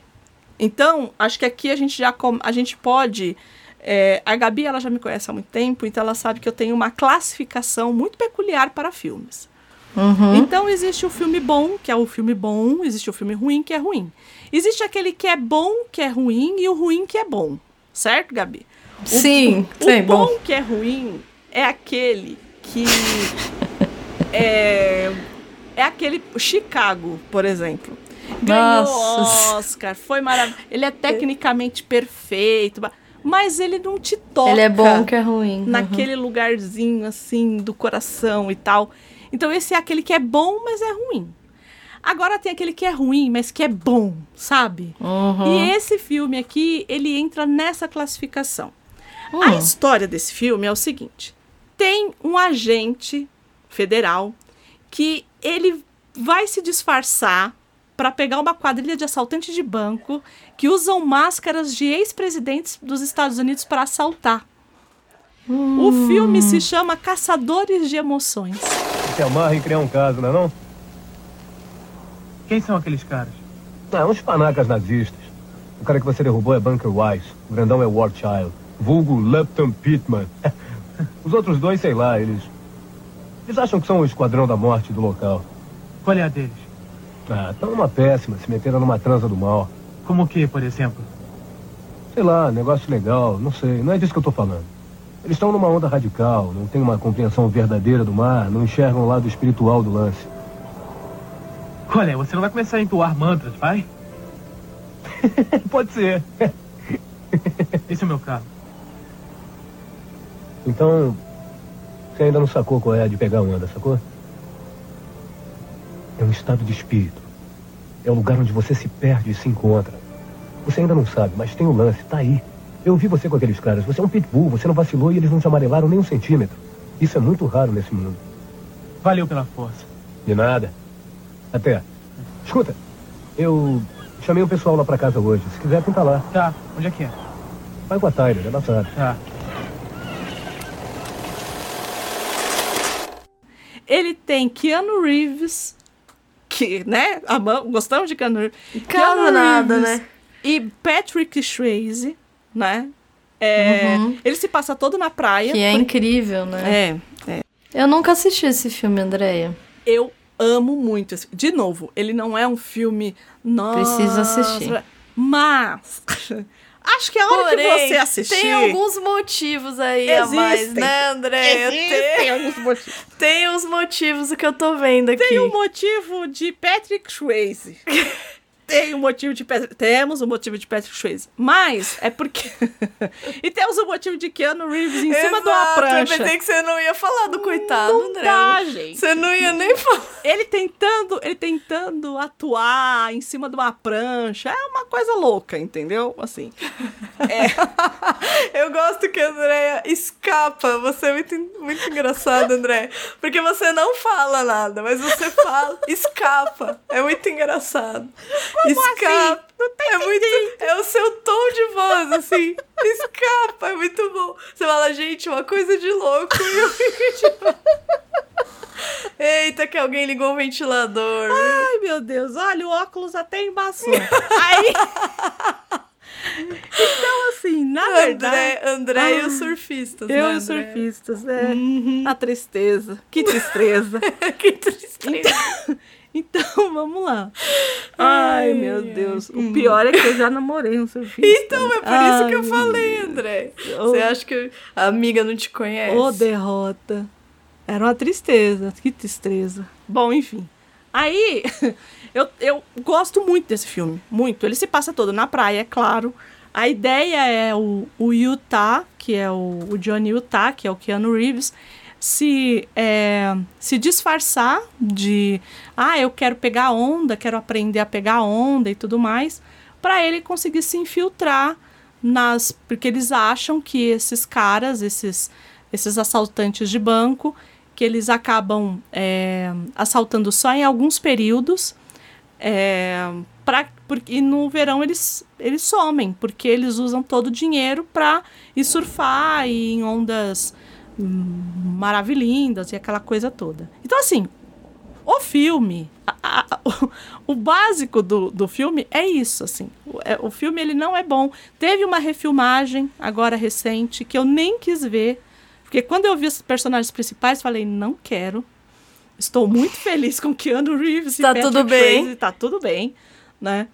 É, a, a, a diretora, na época, era ela era a esposa, né? A Catherine é, é, acho, eu não sei se é Bigelow ou Bigelow, nunca sei o nome dela. Hum, também não. Ela, é a- ela era esposa do, do James Cameron, que foi a, me- a mesma diretora que ganhou o Oscar em 2008 por Guerra ao Terror.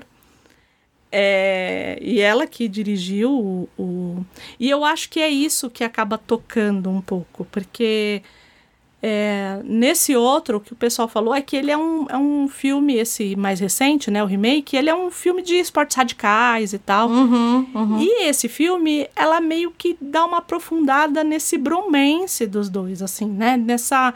Uhum. Nessa. Famoso nessa camara-. É, nessa camaradagem dos dois ali, né? Dessa, dessa amizade que acaba se aprofundando entre os dois ali, né?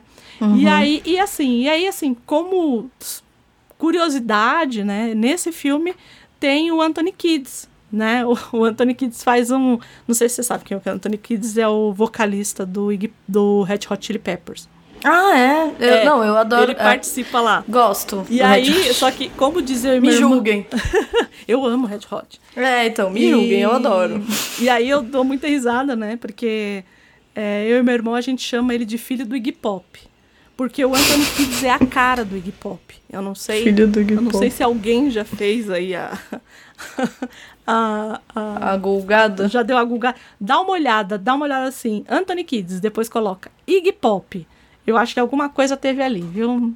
Não me tira, ninguém me tira da cabeça. É. Mas é isso. Eu, no meu caso aqui, eu vou ficar na praia, vendo Keanu Reeves e, e, e Patrick Swayze em cima de uma prancha em Caçadores de Emoção. É, eu E- também vou pra praia, viu? Você também vai pra praia? É, eu amo praia, começa por aí. Então, quando, eu- quando a gente decidiu, eu falei, ah, que eu vou pegar, vou pra praia. é verdade. O meu filme, ele. O meu filme, ele também é dos anos 80. Mas assim, eu vou fazer essa recomendação. É um filme. Lá vem. É igual eu. Então, ele É um filme Girl. que assim. Lá vem. Tenho até não, medo. não, ele, na verdade, eu fiquei assim, gente, será que eu ponho esse filme? Porque ele é um filme que eu gosto muito, é um filme que eu assisti muito recentemente, eu devo ter assistido, sei lá, no meio do ano passado, eu não conhecia. Tá. Esse diretor, ele é um diretor francês que eu gosto muito e que eu comecei a assistir coisas dele por conta desse filme. Tá bom. O filme se chama Pauline na Praia, ou Pauline à la Plage, que todo mundo conhece esse filme pelo, pelo nomezinho dele em francês mesmo. Eu, eu particularmente não conheço. É, ele é um filme. Ele, gente, claramente, assim, é o filme do estereótipo cult, entendeu? Entendi. Ele, ele em si não é, mas esse diretor é.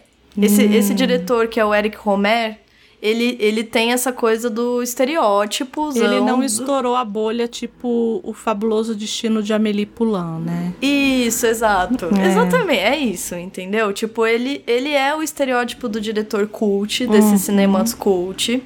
Eu gosto dele. Ele tem uma, uma série de seis filmes que as pessoas hoje em dia conhecem como Seis Contos Morais. Tá. Porque para cada um dos filmes, ele traz alguma alguma algum dilema moral, vamos dizer assim. E ele acaba. É isso, ele é, ele é o diretor cult. Então, por exemplo, para cada um desses filmes, ele vai trazer uma referência filosófica, por exemplo. E são sempre, assim, o que eu gosto dos filmes dele é tipo. É muita coisa do adolescente quando você encontra uma coisa que te representa. Por exemplo, Paulina Laplage é, é um. Não só o Paulina Laplage, ele não é um dos seis contos morais, né? Ele é um filme à parte do- dessa história aí dos seis contos morais. Mas qual é a história? É super simples. Essa menina, Pauline, ela, ela vai para Ela viaja, né, pra uma praia na Normandia com uma prima dela, uma prima mais velha, que é a, Ma- a Marion. Tá bom. E ela vai passar as férias de verão. É, assim, o filme é esse. Ela vai passar as férias de verão com a prima na praia. Só que assim, a Pauline, ela é uma criança, acho que ela tem 15... Criança, né? Uma adolescente, ela tem que... É, criança. Ela tem 15 anos. Ela é uma jovenzinha. E os adultos que estão todos ali ao redor dela, eles. Ela é muito mais madura. Assim, qual é o mote pra mim do filme? É esse. Tipo, ela é muito mais madura. E ela é muito mais é, sensata em vários momentos do que todos aqueles adultos que estão ali. Então, ai, a prima, essa prima namora um cara que, que, que ele é casado. E aí, por exemplo, eles têm uma série de problemas e a menina o tempo todo ali vendo aquilo, ela vai dizendo algumas coisas muito pontuais que você fala, gente, essa menina tá muito mais com o pé no chão do que a prima dela, entendeu? Então, tipo, ah, ela en- encontra um namoradinho. É um filme que te abraça, por isso eu tô falando que eu me sinto representada. Ele te dá um abraço, assim, ele ele, ele apenas é um conto, é como se fosse um conto, né? Você assiste aquela, aquela menina na praia, então, por exemplo, ela encontra um namoradinho, ela desenvolve um rolo com um menininho lá da praia, que é todo fofo com ela, mas ela é toda esperta, ela é muito mais esperta que ele, entendeu?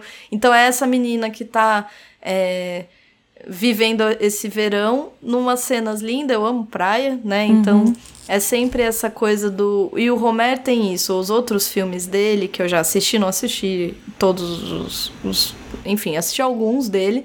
E ele tem essa característica de sempre retratar as pessoas se afastando. Então, é, no caso, a Pauline tá de, de férias, então ela tá na praia, então ela vai pra um lugar que ela não conhece ninguém. E aí ela vai conhecendo aquelas pessoas ali, aí tem o padeiro, aí tem as pessoas é, que acabam fazendo amizade com aquelas duas jovens, né? Ela e a, e a prima. É, tem outros que, que, que são, tipo, ah, uma casa de praia muito distante, que o cara vai e fica lá, e ele vai se isolar, e aí os amigos vão receber. Ele recebe os amigos, e a história se desenvolve nesse lugar, né? Então, é, para mim, é uma característica muito forte do Homer. O filme é um um encanto, assim. É muito delicado, ele não é nada. Porque ele trata de temas delicados. Então, por exemplo, essa prima que tá com um cara que não a valoriza, por exemplo, né? É, E, e pelo um olhar de uma jovem, né? De uma adolescente. Porque poderia ter tudo pra, de novo, olha só, né? De novo, objetificar, por exemplo, Sim. esses corpos, né? E não é. Ele é super delicado. É, eu falei isso de, de me representar por isso, né? Porque eu me sinto abraçada pelo filme. Eu gosto muito desses filmes confortáveis. Eu não sei explicar porque que ele é tão confortável pra mim. Eu acho que tem esse lugar da, da, da adolescente que observa. Eu acho que eu sempre fui essa, essa adolescente, sabe? Que observa. Então eu acho que eu me identifiquei com esse lugar da pessoa que tá ali. O mundo tá acontecendo ao redor dela. E talvez por ela ser muito jovem, talvez por ela estar distanciada, né? é, dessas intrigas da vida adulta, ela consegue ter um outro olhar para essas questões é, e ao mesmo tempo é, não se deixar. Ela não de. é, a- a- a- as tramas todas, porque não é só a prima, né? Mas tem outras pessoas ali. Essas tramas todas acontecem ao redor dela e ela tá aproveitando as férias dela, entendeu? Ela, aquilo não a afeta de, de, de modo nenhum, né? É, e, e, de novo, ela, no fim das contas, ela é a pessoa mais sensata, né? É, é um filme muito gostoso. É, ele, apesar desse diretor ser esse diretor cult, ele não é um filme enfadonho de modo nenhum. É, eu acho que eu acho que ele é um dos meus filmes favoritos por conta dessa, dessas características que eu trouxe. E eu acho que pra quem não conhece, fica aí uma dica, né? Já que a gente a gente trouxe vários classiquinhos aqui, eu pelo menos trouxe.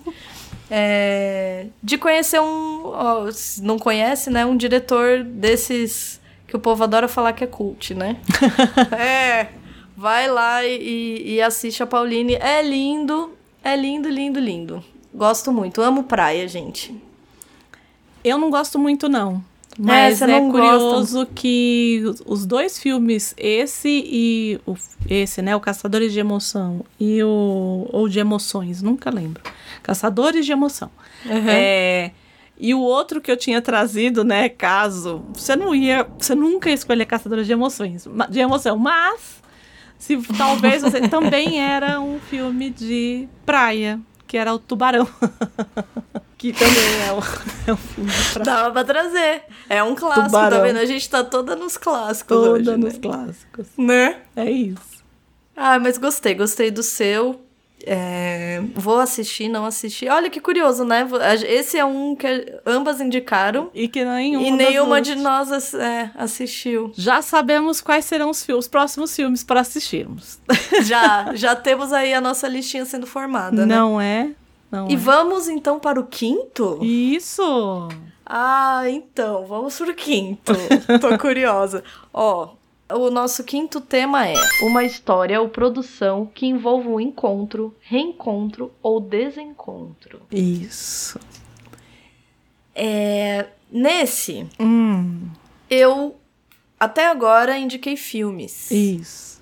Nesse, eu vou indicar um livro. Hum, Um livro. Um livro que eu li, acho que foi ano passado ou retrasado, não, não me lembro, mas é recente, é uma leitura recente.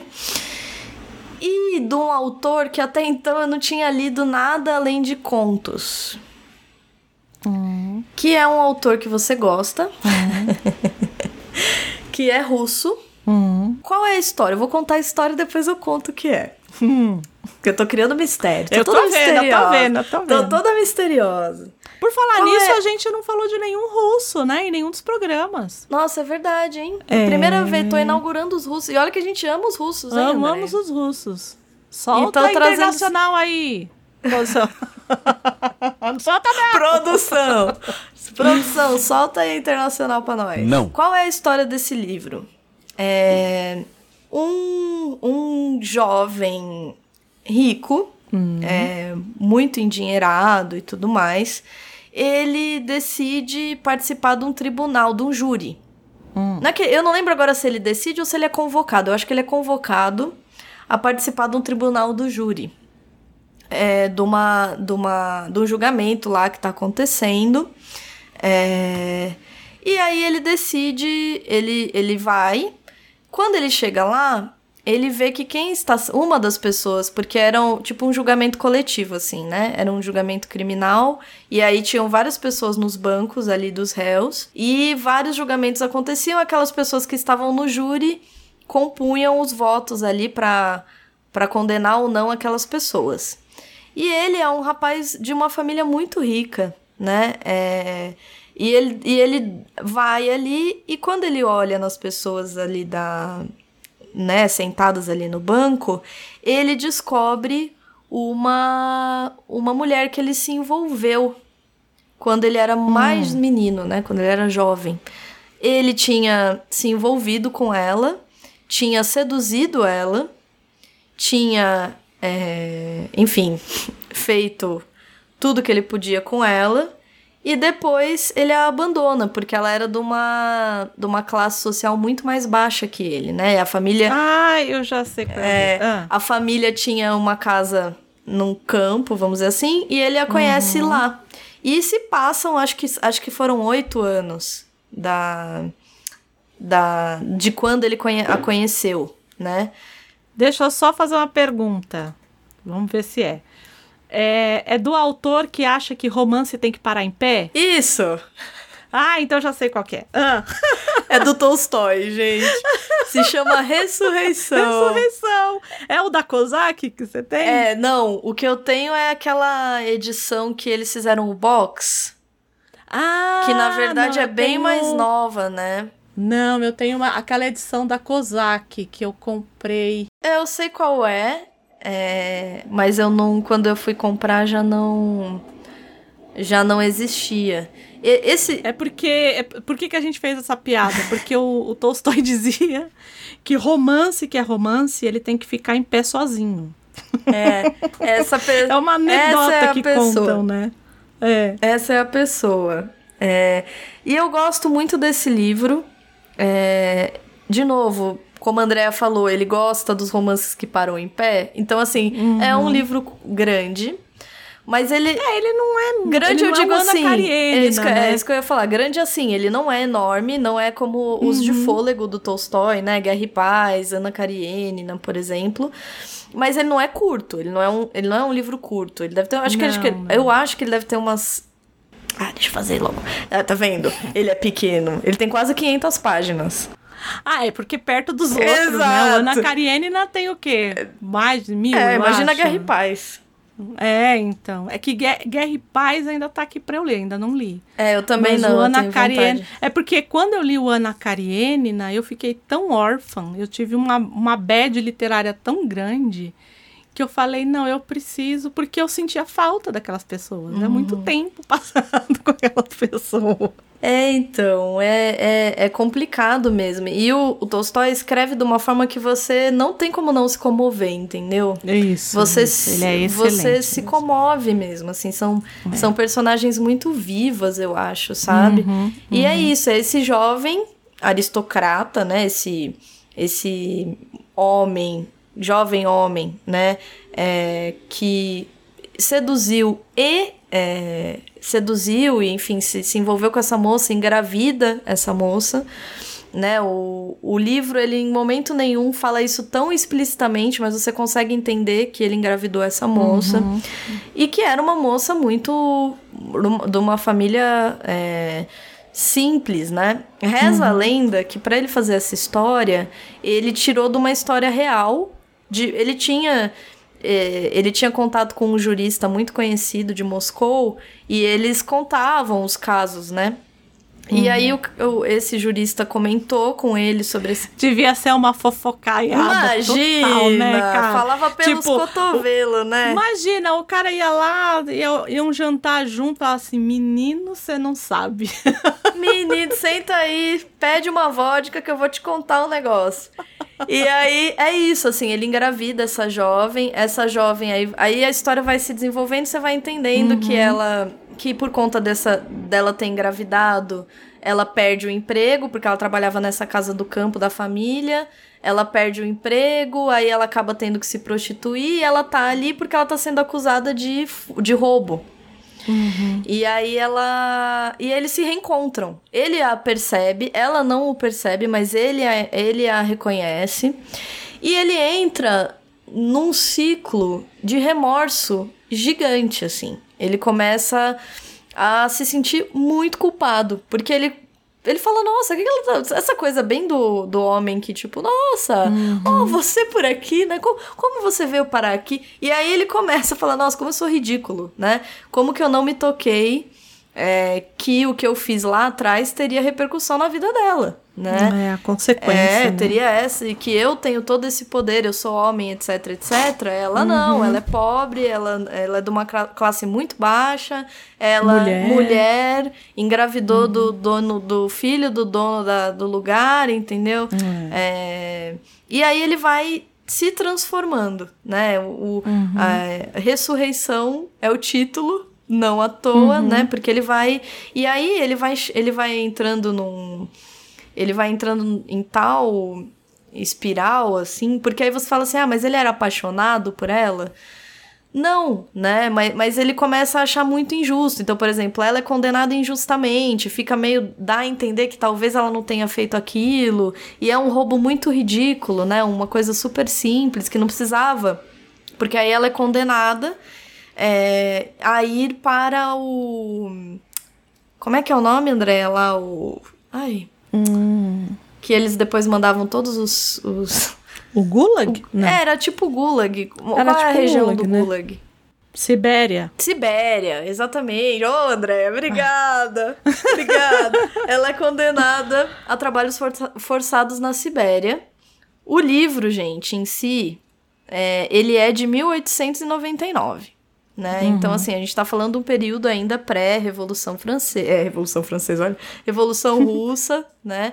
É, É, porque se a gente pensar um pouquinho, tem quase um quê aí de Fantine. né? Exato. Então, é, É. justamente, tem esse lado é, de diálogo com o Vitor Hugo, por exemplo, Os Miseráveis, né? Fantine é essa personagem de Os Miseráveis. A, aqui, ele tem. Ela é condenada injustamente. E ele se sente tão culpado, porque o livro vai evoluindo, né? E, e tem uma série de debates, eu acho, até críticas, né, a essa estrutura que ah, poucos anos depois vai ser totalmente posta abaixo, né, pela Revolução Russa, mas por toda essa estrutura jurídica, né, que condena é, até hoje em dia tá tudo totalmente diferente, né, gente? A gente tá falando de um passado assim muito distante em que as pessoas eram condenadas injustamente por serem pobres, né? Sim. Né? Hoje em dia tudo mudou. É, hoje isso não acontece, não. Não, é só tô contando Isso- justamente porque vocês não têm intimidade com Isso. isso, né? Tô contextualizando aqui a história. Tem ideia de como isso acontece. Exato, a imagina. gente não consegue nem entender. Mas, Não. mas tentem fazer um esforço, né? Isso, então ele, isso. ele é esse homem aristocrata que tá lá e, e vê essa mulher que ele destruiu a vida. E ele começa a se. É isso, ele, ele já não é mais o mesmo. E aí ele vai até ela, procura por ela, se apresenta, diz: Olha, lembra de mim? E aí ela fala: Ah, então foi você, né? E ela tá tão destruída que ela não consegue, tipo, culpá-lo, entendeu? Ela não consegue, enfim. E aí ele se propõe a ir com ela para a Sibéria. Tipo, ele larga tudo, entendeu? É, ele vai meio que viver. Eu não vou dar spoiler até o fim da É. história, mas é isso, assim. Ele, ele basicamente vai. é, a gente vai acompanhar o caminho dessa transformação dele e dela, né? É, Você falou que você leu quando esse livro? eu acho que eu li ano, retra- ano. Não ano passado, ano retrasado, ou ano passado. Ah, pensei que você tinha lido assim, durante as férias, super tranquila, assim, de boa. Eu falar, gente. Como assim, né? Não, acho que foi ano retrasado. Ah, tá. Foi. Entendi. Que doida, né? A pessoa, a pessoa tava, tava esforçada no russo. Ah, tá? eu, eu olha, eu gosto muito desse livro. É, para quem, sei lá, eu, por exemplo, nunca tinha lido nada grande do Tolstói, ainda não li, né? Tenho muita vontade de ler Ana Karenina ou me aventurar pela, por- pelo classiquíssimo dele, né? Que é Guerra e Paz. O Guerra e Paz. É, o Guerra e Paz tá aqui, olhando para mim. É, então. Quem Mas ainda sabe no meu segundo coragem. semestre. É, então, quem sabe no meu segundo É. semestre, quando eu tiver aí me liberado da graduação, eu consiga Uhum. fazer essa leitura. Pra quem não, né, eu, eu, eu li por isso, entendeu? Era um livro que tinha aqui dele, que eu gostei muito, eu gosto muito dessa temática do sistema carcerário, Uhum, é, dessa ideia de, de justiça e tudo mais. Então tem essa questão. E é Tolstói, né? Simples É, assim. Tolstói eu gosto. É, Tolstói. Então, assim, eu tava com muito medo. Qual era o meu medo em relação a esse livro? Dele ficar. Dele ficar. Você já leu, ó. Lá vou eu falando mal das coisas. Você já leu É. Herman Hesse? Não. O Lobo da Steppe? Não. Então, Lobo da Steppe tem essa pegada do cara também que vai se sa- saindo, né, dessa, dessa bolha aristocrática. Uhum. Só que acontece, sabe o esquerdomacho?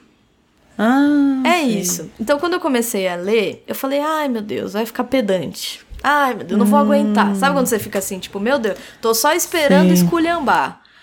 Porque assim, por Entendi. exemplo, o Lobo da Steppe todo mundo gosta muito. Por isso eu tô com medo aqui. Mas, gente, eu não gosto. Já vou adiantar assim, não gosto desse livro, né? Eu não li. Então, eu terminei o livro, tipo, na força do Do ódio. ódio. Porque assim, Entendi. chegou uma hora eu falei, não, gente, não tá dando mais, assim. Porque chegou uma hora você fala, ai, oh, really, sabe?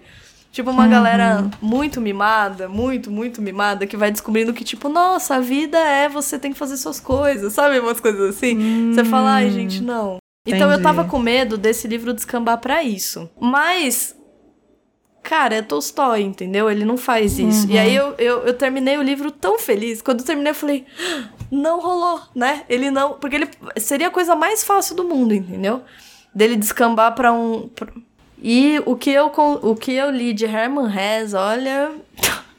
E assim, e é um livro que todo mundo gosta muito. De verdade, pode ser. Gente, se vocês É leram. esse que agora entrou em domínio público? Isso, que agora recém, inclusive, foi Ah. editado novamente, né? Então estão trazendo à tona de novo tal. Eu, É, eu, eu creio que, que muita gente que tá nos assim. ouvindo é, pode conhecer, ou, já, ou conhece alguém Uhum. que gosta muito.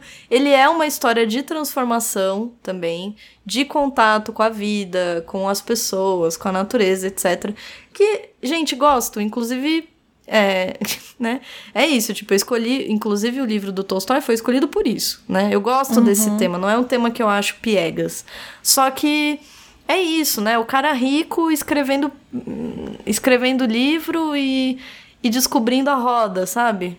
E aí Sim. você ouve falar, ai, amigo, tipo, sério? Mas é essa, é essa a minha indicação aí. E a sua? É um filme e hum, é o filme da minha vida. Se alguém falasse assim pra mim, Andréia, você tem que escolher um filme pra você assistir pro resto da sua vida. Você não pode, você pode levar um filme só. Você vai pra uma ilha deserta e você só pode levar um filme. É, esse, filme. Eu nem sei qual é, nem É imagino qual seja, Andréia. Nossa, agora você Esse me pegou, realmente. Não Esse ideia. filme se chama Casa Blanca Ah. de 1942. Toque uma vez. Pelos velhos tempos. Não sei ao que se refere, senhorita Ilza. Toque, Sam. Toque As Time Goes By. Não me lembro, senhorita Ilza. Estou meio enferrujado. Eu canto pra você. Lara, lararará. Lara, lararará. Lara. Cante, Sam. Must remember that a kiss is just a kiss, a sigh is just a sigh. The fundamental things apply as time goes by. And when two lovers woo, they still say I love you on that you can rely. No matter what the future brings as time goes Sam, eu disse pra você nunca mais tocar.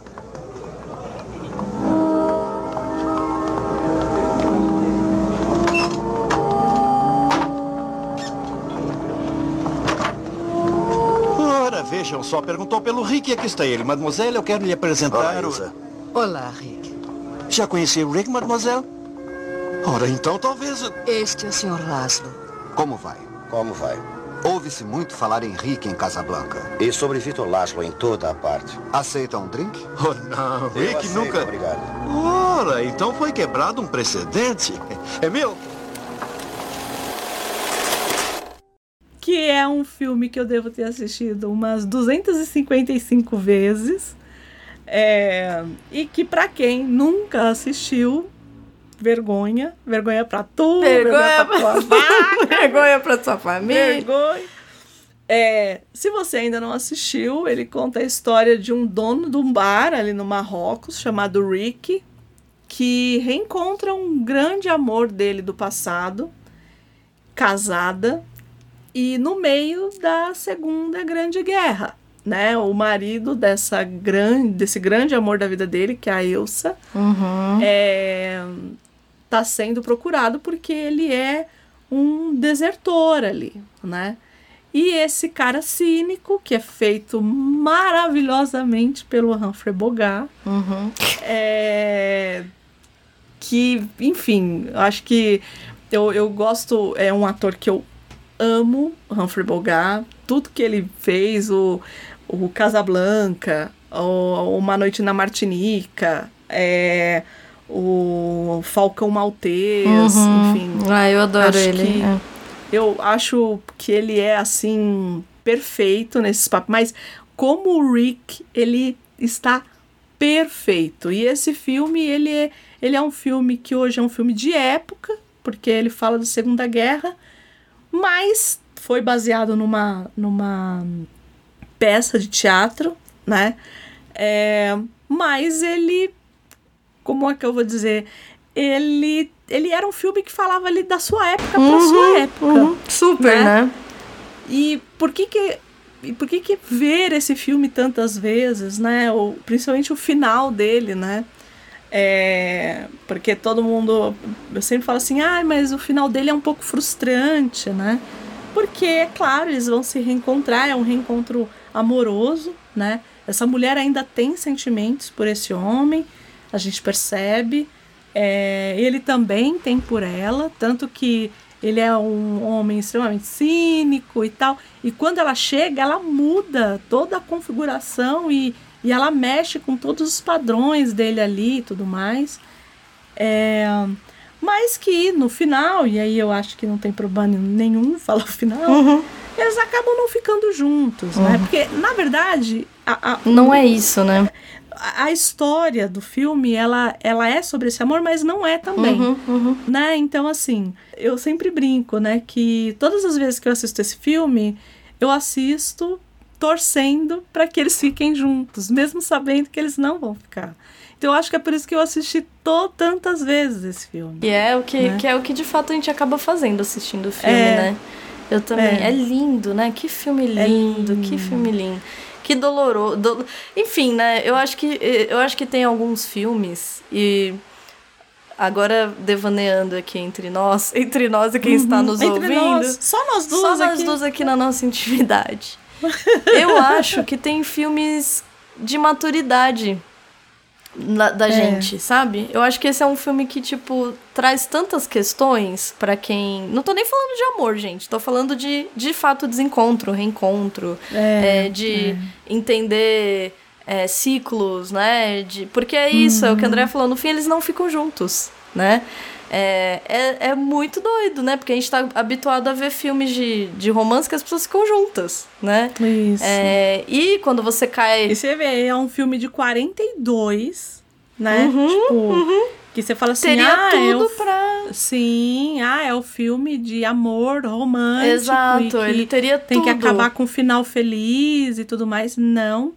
Mas que tem essa coisa que, é, que o Rick, que eu acho que é a frase mais icônica desse filme, depois do, do, do Sam, né? Toque é. As Time Que é Goes lindo, By, também, né? é uma, é, que também é uma mega cena Sim. clássica, vai, do cinema, Sim. né? Aliás, esse filme É. todo, né? Todo, Ele todo, todo, é uma cena, o fim também, we, we will always have Paris, né? Isso, que era isso que eu ia falar, né? Então nós sempre teremos Paris. É, nós sempre E é isso, né? No final das contas. Eu acho que, que é saber que, assim, é, em algum. e, Assim, que. Ah, deu certo, não deu certo. Eu acho que é- eu acho- é esse lugar É. do deu, deu certo durante um período ali. deu certo. E a gente. E ninguém vai tirar isso da É, gente, né? Porque é exato. uma experiência que só nós dois tivemos. Eu acho né? lindo, André. Eu acho que por isso que eu falei da coisa da maturidade, né? Eu acho que quando a gente amadurece, a gente é, tá, gente, tô nem falando de idade. Inclusive não estou falando de idade, né? Mas É, acho que é. exato. Mas acho que quando a gente amadurece, quando a gente é, vive, não tô falando de novo, não estou falando necessariamente de amor, do lugar romântico, né? Tô falando da vida, assim, família, amigos, enfim, toda essa coisa que fica, né?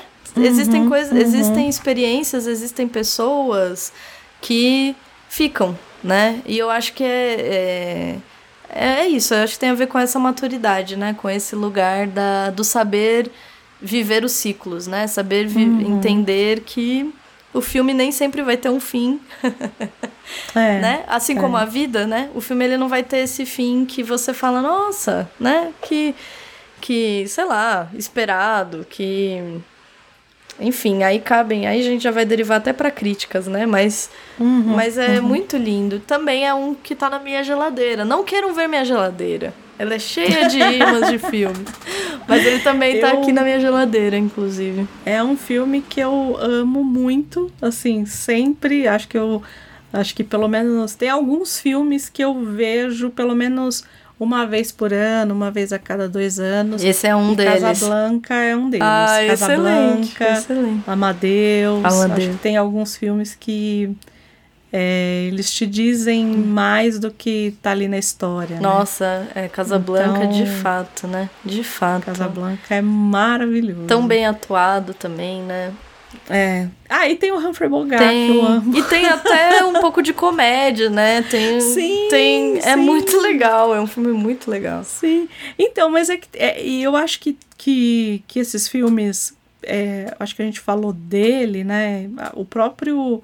O próprio Thelma Louise, né? O próprio Priscila Rainha do Deserto, se a gente pensar e, e parar e pensar, Uhum. né? Por mais drama que eles sejam e tudo mais, tem ali um- um sempre tem uma camada, algumas camadas de outros Ah, de outros gêneros ali, né, que nos tiram um pouco, que é, o, o Casablanca tem aquele aquele empregado do Rick que Exato. pra ele, que ele é ótimo, ele é Exato, ótimo. exato. Então, eu adoro ele. Ele é ótimo. E, e tem É. também esse, esse, essa tramazinha policial, né? Ah, eu Uhum. adoro, gente. É o noir, É o noir, né? exato. Você sabe que eu amo. não É, eu também gosto não muito. amar. Também gosto muito. É, e, e toda a estética, né? E a Ingrid Bergman, que tá, tá linda, Ingrid né? Bergman, Ela tá né? linda. É, apesar que é, esse filme, eu gosto dela nesse filme, acho que. Mas eu, eu acho que tem outros filmes que ela brilha mais, tipo Joana Dark, eu acho que. é, quando ela fez Joana Dark, eu acho que essa coisa da atuação uhum. mesmo ali, eu acho que é mais pesada ali. Mas esse filme é redondo, ele é lindo e assistam Casablanca. É isso. É, é, é clichê? É, mas férias é isso, né? É para você ir no, no, no conforto e no, e no seguro, Uhum, para você ficar ali uhum. quentinho, né? Você assistir e ficar ali quentinho. E pra gente fechar, só para não dizer que a gente falou dos temas e tudo mais, o que, que você tá assistindo por esses tempos, Gabi? O que, que eu tô assistindo por esses tempos? É, uma série, um filme que você queira indicar e que você tá vendo aí. É, agora você me pegou de surpresa, André. É! Nossa, você não tá vendo nada, né, muito Gabi? de surpresa. Não tá tendo tempo falando, não tô tendo tempo que eu tô Eu vivendo. tô- Não, olha, vou te falar o quê? O que, que eu tenho feito nos últimos dias? O que, que eu tô me focando? Até falei pra Uhum. você. Tô tentando Sim. assistir os filmes do Oscar. Isso. Então, por exemplo, ontem eu assisti o Tar. Isso, você falou É, do Tar. é então eu verdade. assisti o Tar. Porque eu tenho aqui meus jeitos, dou meus pulos, assisto os filmes, entendeu? É isso, acho justo. Exato. Aí eu assisti o Tar, assisti hoje, comecei, mas antes, inclusive, da gente começar a gravar, eu comecei a assistir um dos filmes que tá muito, muito cotado pro, pro Oscar, que eu não sei, não sei como fala pronunciar, os Banshees de Inisherin. Ah, e o pessoal tá falando muito Exato. mesmo, então é. eu falei, não, eu vou priorizar, porque eu não vou conseguir assistir todos, eu já sabia disso, né? Mas É, então, eu quero muito assistir The Whale, mas. Exato, The Whale. É, eu sei que eu não vou assistir porque é do Aronofsky. É, então, Então- nossa, Aronofsky, gente, eu tenho uma experiência péssima com Aronofsky, sério. Eu também. Uma experiência Eu também. Mas você foi o quê? Com mãe? Não, o meu foi antes de mãe, foi o aquele Requiem para um Aff, Sonho. Maria. Eu te Ah, contei é. já, né, desse filme? Já, já. Gente, eu terminei esse filme. Destruída. Não, né? destruída, tipo, fisicamente destruída. É. Eu terminei esse filme com vontade, de- é, com muita dor de cabeça. Eu tive uma crise super forte de enxaqueca. E Uhum. quando eu tenho crise forte de enxaqueca, eu preciso até vomitar. Isso, então, assim, no eu, eu- foi de fato físico, assim. Eu terminei É. o filme, eu falei... Assim, a única coisa que agradeço a Aronofsky na minha vida é ter me mostrado que o cinema pode mexer com você de formas que Sim. você não imagina. Assim, Mas os filmes do Aronofsky são físicos. meu Deus do céu. Todos eles. são. Se você pegar Mãe, O se você Cisne pegar Negro. o Cisne Negro, eles são. E esse eu quero muito assistir, porque eu quero É, eu muito também ver. quero assistir. Eu acho que eu vou acabar Ah. assistindo, mas. É, então, mas eu não sei se eu tô no rolê de ver agora, não. É. Assim, antes, eu vou torcer muito pro Brandon Fraser, porque eu acho que ele tem um arco aí de, de retorno que eu acho que tinha que ser sim coroado com, com, com um Oscar. Apesar de eu amar o ator coadjuvante é, de Tudo em Todo Lugar ao mesmo Uhum, tempo. uhum. É, né? É que eu acho que ele tá em ator coadjuvante, ele não tá em ator principal, né? Mas eu não sei se eu vou ter coragem de assistir. É. Porque é do Aronofsky. É. É, eu tenho. O, o Requiem para um Sonho é engraçado. Hum. É, acho que a gente conversou a respeito disso quando você assistiu. Hum. Que eu peguei e falei: assista Transporting. Falou Não mesmo. foi? E aí eu fui assistir, inclusive. Eu precisei de um delay, gente. Precisou, assim, Isso. de um espaço, porque. Nossa Senhora. E você fala assim, ah, mas te comove, porque o, o Requiem para um Sonho é basicamente o tema é drogas. o Isso, tema é que é o drogas. mesmo do Transporting. É, é drogas. Só que É. assim, você fala assim, ah, o tema drogas mexe com vocês, tem uma história na sua família. Não, assim, não é uma coisa óbvio, sim, mexe, etc. Mas no, no lugar comum, não é, não é um tema que, É que- particularmente... É, É que o Aronofsky, a parte técnica, que é o que ele faz a montagem, que eles Uhum. chamam de hip hop montage, Uhum. que ele faz nesse filme, que é aquela coisa do pá, tch, tch, tch, tch, tch, Isso, que ele faz Então, aquele repe- aquela isso da- repetição, né? Exato. Então, isso daí. Que é um bom diretor, inclusive, né? Não, ele é, excelente. Exato, é excelente. Mas é pra, de novo, é, são esses diretores que acabam utilizando de técnica para nos mostrar, né, a coisa da forma e do conteúdo, né? Uhum. Então ele traz isso, mas você sai destruído, né? Mãe foi assim. Uhum, uhum. Mãe é um filme que eu não assisto nunca É, mais. eu também é um não. filmão? É, eu também não. Mas nunca Ué, mais. mesmo não Requiem para um sonho. Exato. Assim, dá mu- quando muito dá pra assistir, sei lá, Cisne Negro, entendeu? Isso, Agora, mas mesmo assim- Mesmo assim, olha, é uma coisa que. É É difícil. É, Mas é isso que é eu tenho feito. Eu difícil. tenho assistido os Oscars, tenho tentado assistir os Banshees aí, que tá. tá Tá estrelado pelo Colin Farrell. Ele tá excelente. Ele tá O nosso pinguim é, de Batman. ele tá muito bom, mesmo, tá muito bom mesmo. E aí eu tô super assim querendo querendo terminar esse filme, parei, parei literalmente ele no meio pra vir para vir Uhum. gravar. Então eu tô tentando maratonar os Oscars desse ano. Eu não sei se eu vou conseguir, não sei não, eu não vou conseguir. Mas É, eu tô eu tentando dessa... é, eu, eu gosto porque é isso. Eu Eu, também gosto, de gosto. dar o meu pitaco. Aí, tipo, falar, ah, fulano ganhou. Eu falo, não, mas tava melhor não sei o que, não sei o que, entendeu? É pra isso que eu assisto. É só pra isso que eu assisto. Pra dar o meu pitaco depois. Então eu tô tentando fazer essa, essa, esse apanhado aí dos filmes indicados ao Oscar pra ter uma noção. Não gostei tanto de Tar, também é outro que tá super bem cotado, né? Não, não é, É, que mas eu é não por gostei. conta da, da... Eu acho Por que é conta por conta dela, da Kate né? Blanchett. É, por conta É. dela. Assim, ela é ótima, gente, né? Kate Blanchett, entendeu? Não tem nem o que dizer. Agora, não sei, não... Eu gostei, gostei do tema. Achei a direção muito boa. De fato, assim, quer dizer, a atuação também é muito boa, mas me, me destaquei, me, o filme se destacou mais pra mim pela direção. Tem momentos ali, a gente falou bastante hoje do Orson Welles, né? Desse jogo Uhum. das imagens. Tem uns momentos que ele faz uns jogos de imagem ali que você fala, uau, né? Arrasou, assim, tipo, mandou. Eu achei a direção muito boa.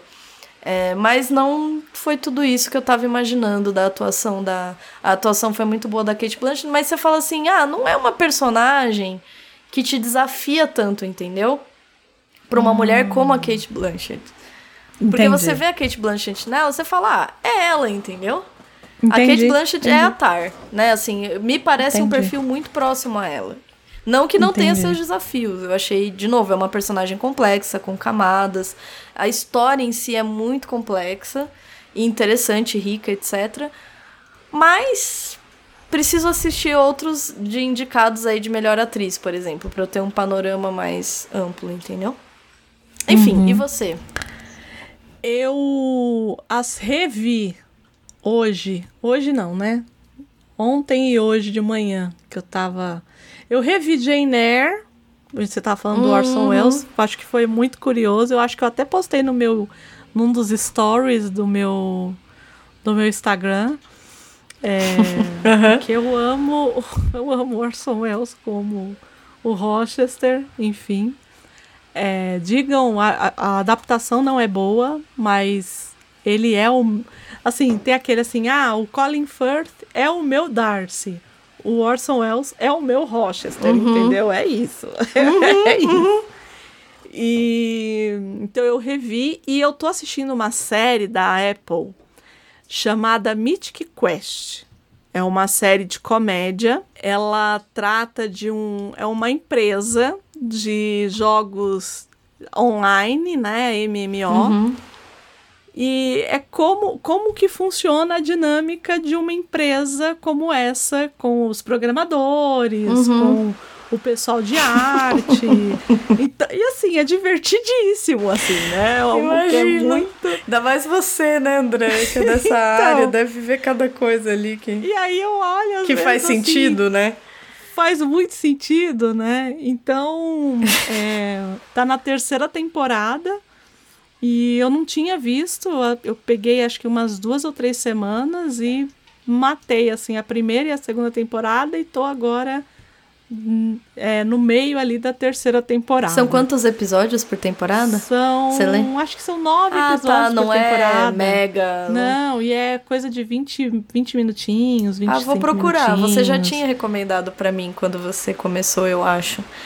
A Mythic Quest? Eu acho que é.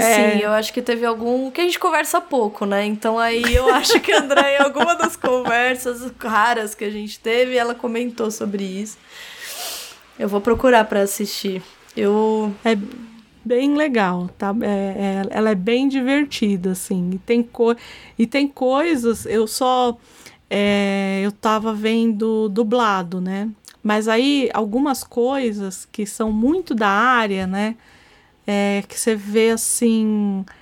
é, você vê traduzido errado, você fala, ah, isso aqui nem precisaria ter sido traduzido, aham, aham. porque não faz sentido do jeito que eles traduziram e tal. Aí você fala assim, bom, então eu acho que vai ser melhor assistir. é, Porque eu, eu, particularmente, acho que a gente já falou isso aqui algumas vezes, se eu tô em casa, é, eu tô assistindo série, normalmente eu vejo dublada, não tenho problema nenhum com isso. É, eu depende, Mas- eu vario muito, viu, André? Tem coisa que, É, que eu então. falo, ah, eu vou assistir dublado. Sei lá, me dá na cara, eu falo, É. vou assistir dublado. Aí eu assisto. É que comédia, eu acho que dependendo. Porque senão tem o timing ali. É, aham. Então, por exemplo, é, sei lá, ah, quer ver um que. A vida de Brian do Uhum, Monty Python. exato.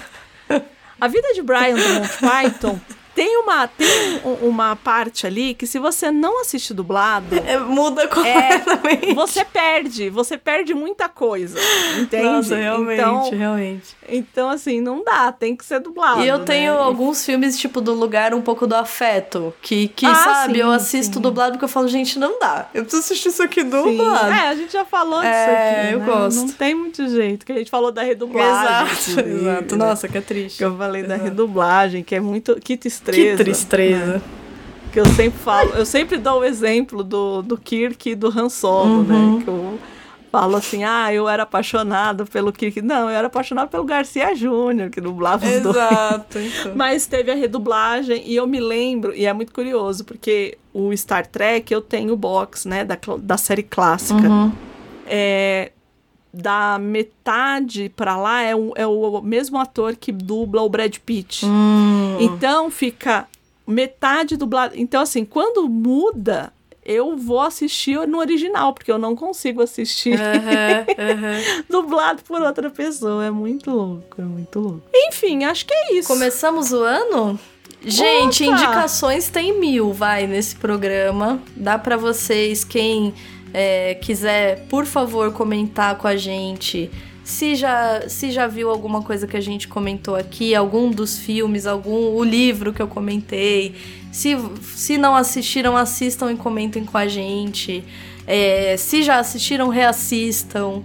É, indicações de férias, né, Andreia? E aí a gente vai deixar essa lista com todos esses cinco temas que a gente fez aqui Uhum, no post. uhum. E aí vocês comentem lá também as cinco, os, os cinco. Vamos entrar nessa brincadeira também, os cinco, é, os cinco temas aí de vocês. Como que vocês trariam Exato, isso aqui pra por gente? favor, Tá contem. bom? A gente vai deixar no post a lista e vocês também tragam pra Por gente. favor, Comenta aí. por favor. Se precisar, se quiser comentar, se achar que comentar não é suficiente, você pode escrever pra onde, Gabi? Você pode escrever para contatos arroba livrosencartaz.com.br ou vocês podem comentar no nosso Instagram, que é arroba livrosencartaz underline, que nós estamos lá. Aproveita, siga- segue a gente, recomenda para as pessoas. A gente tá sempre ali.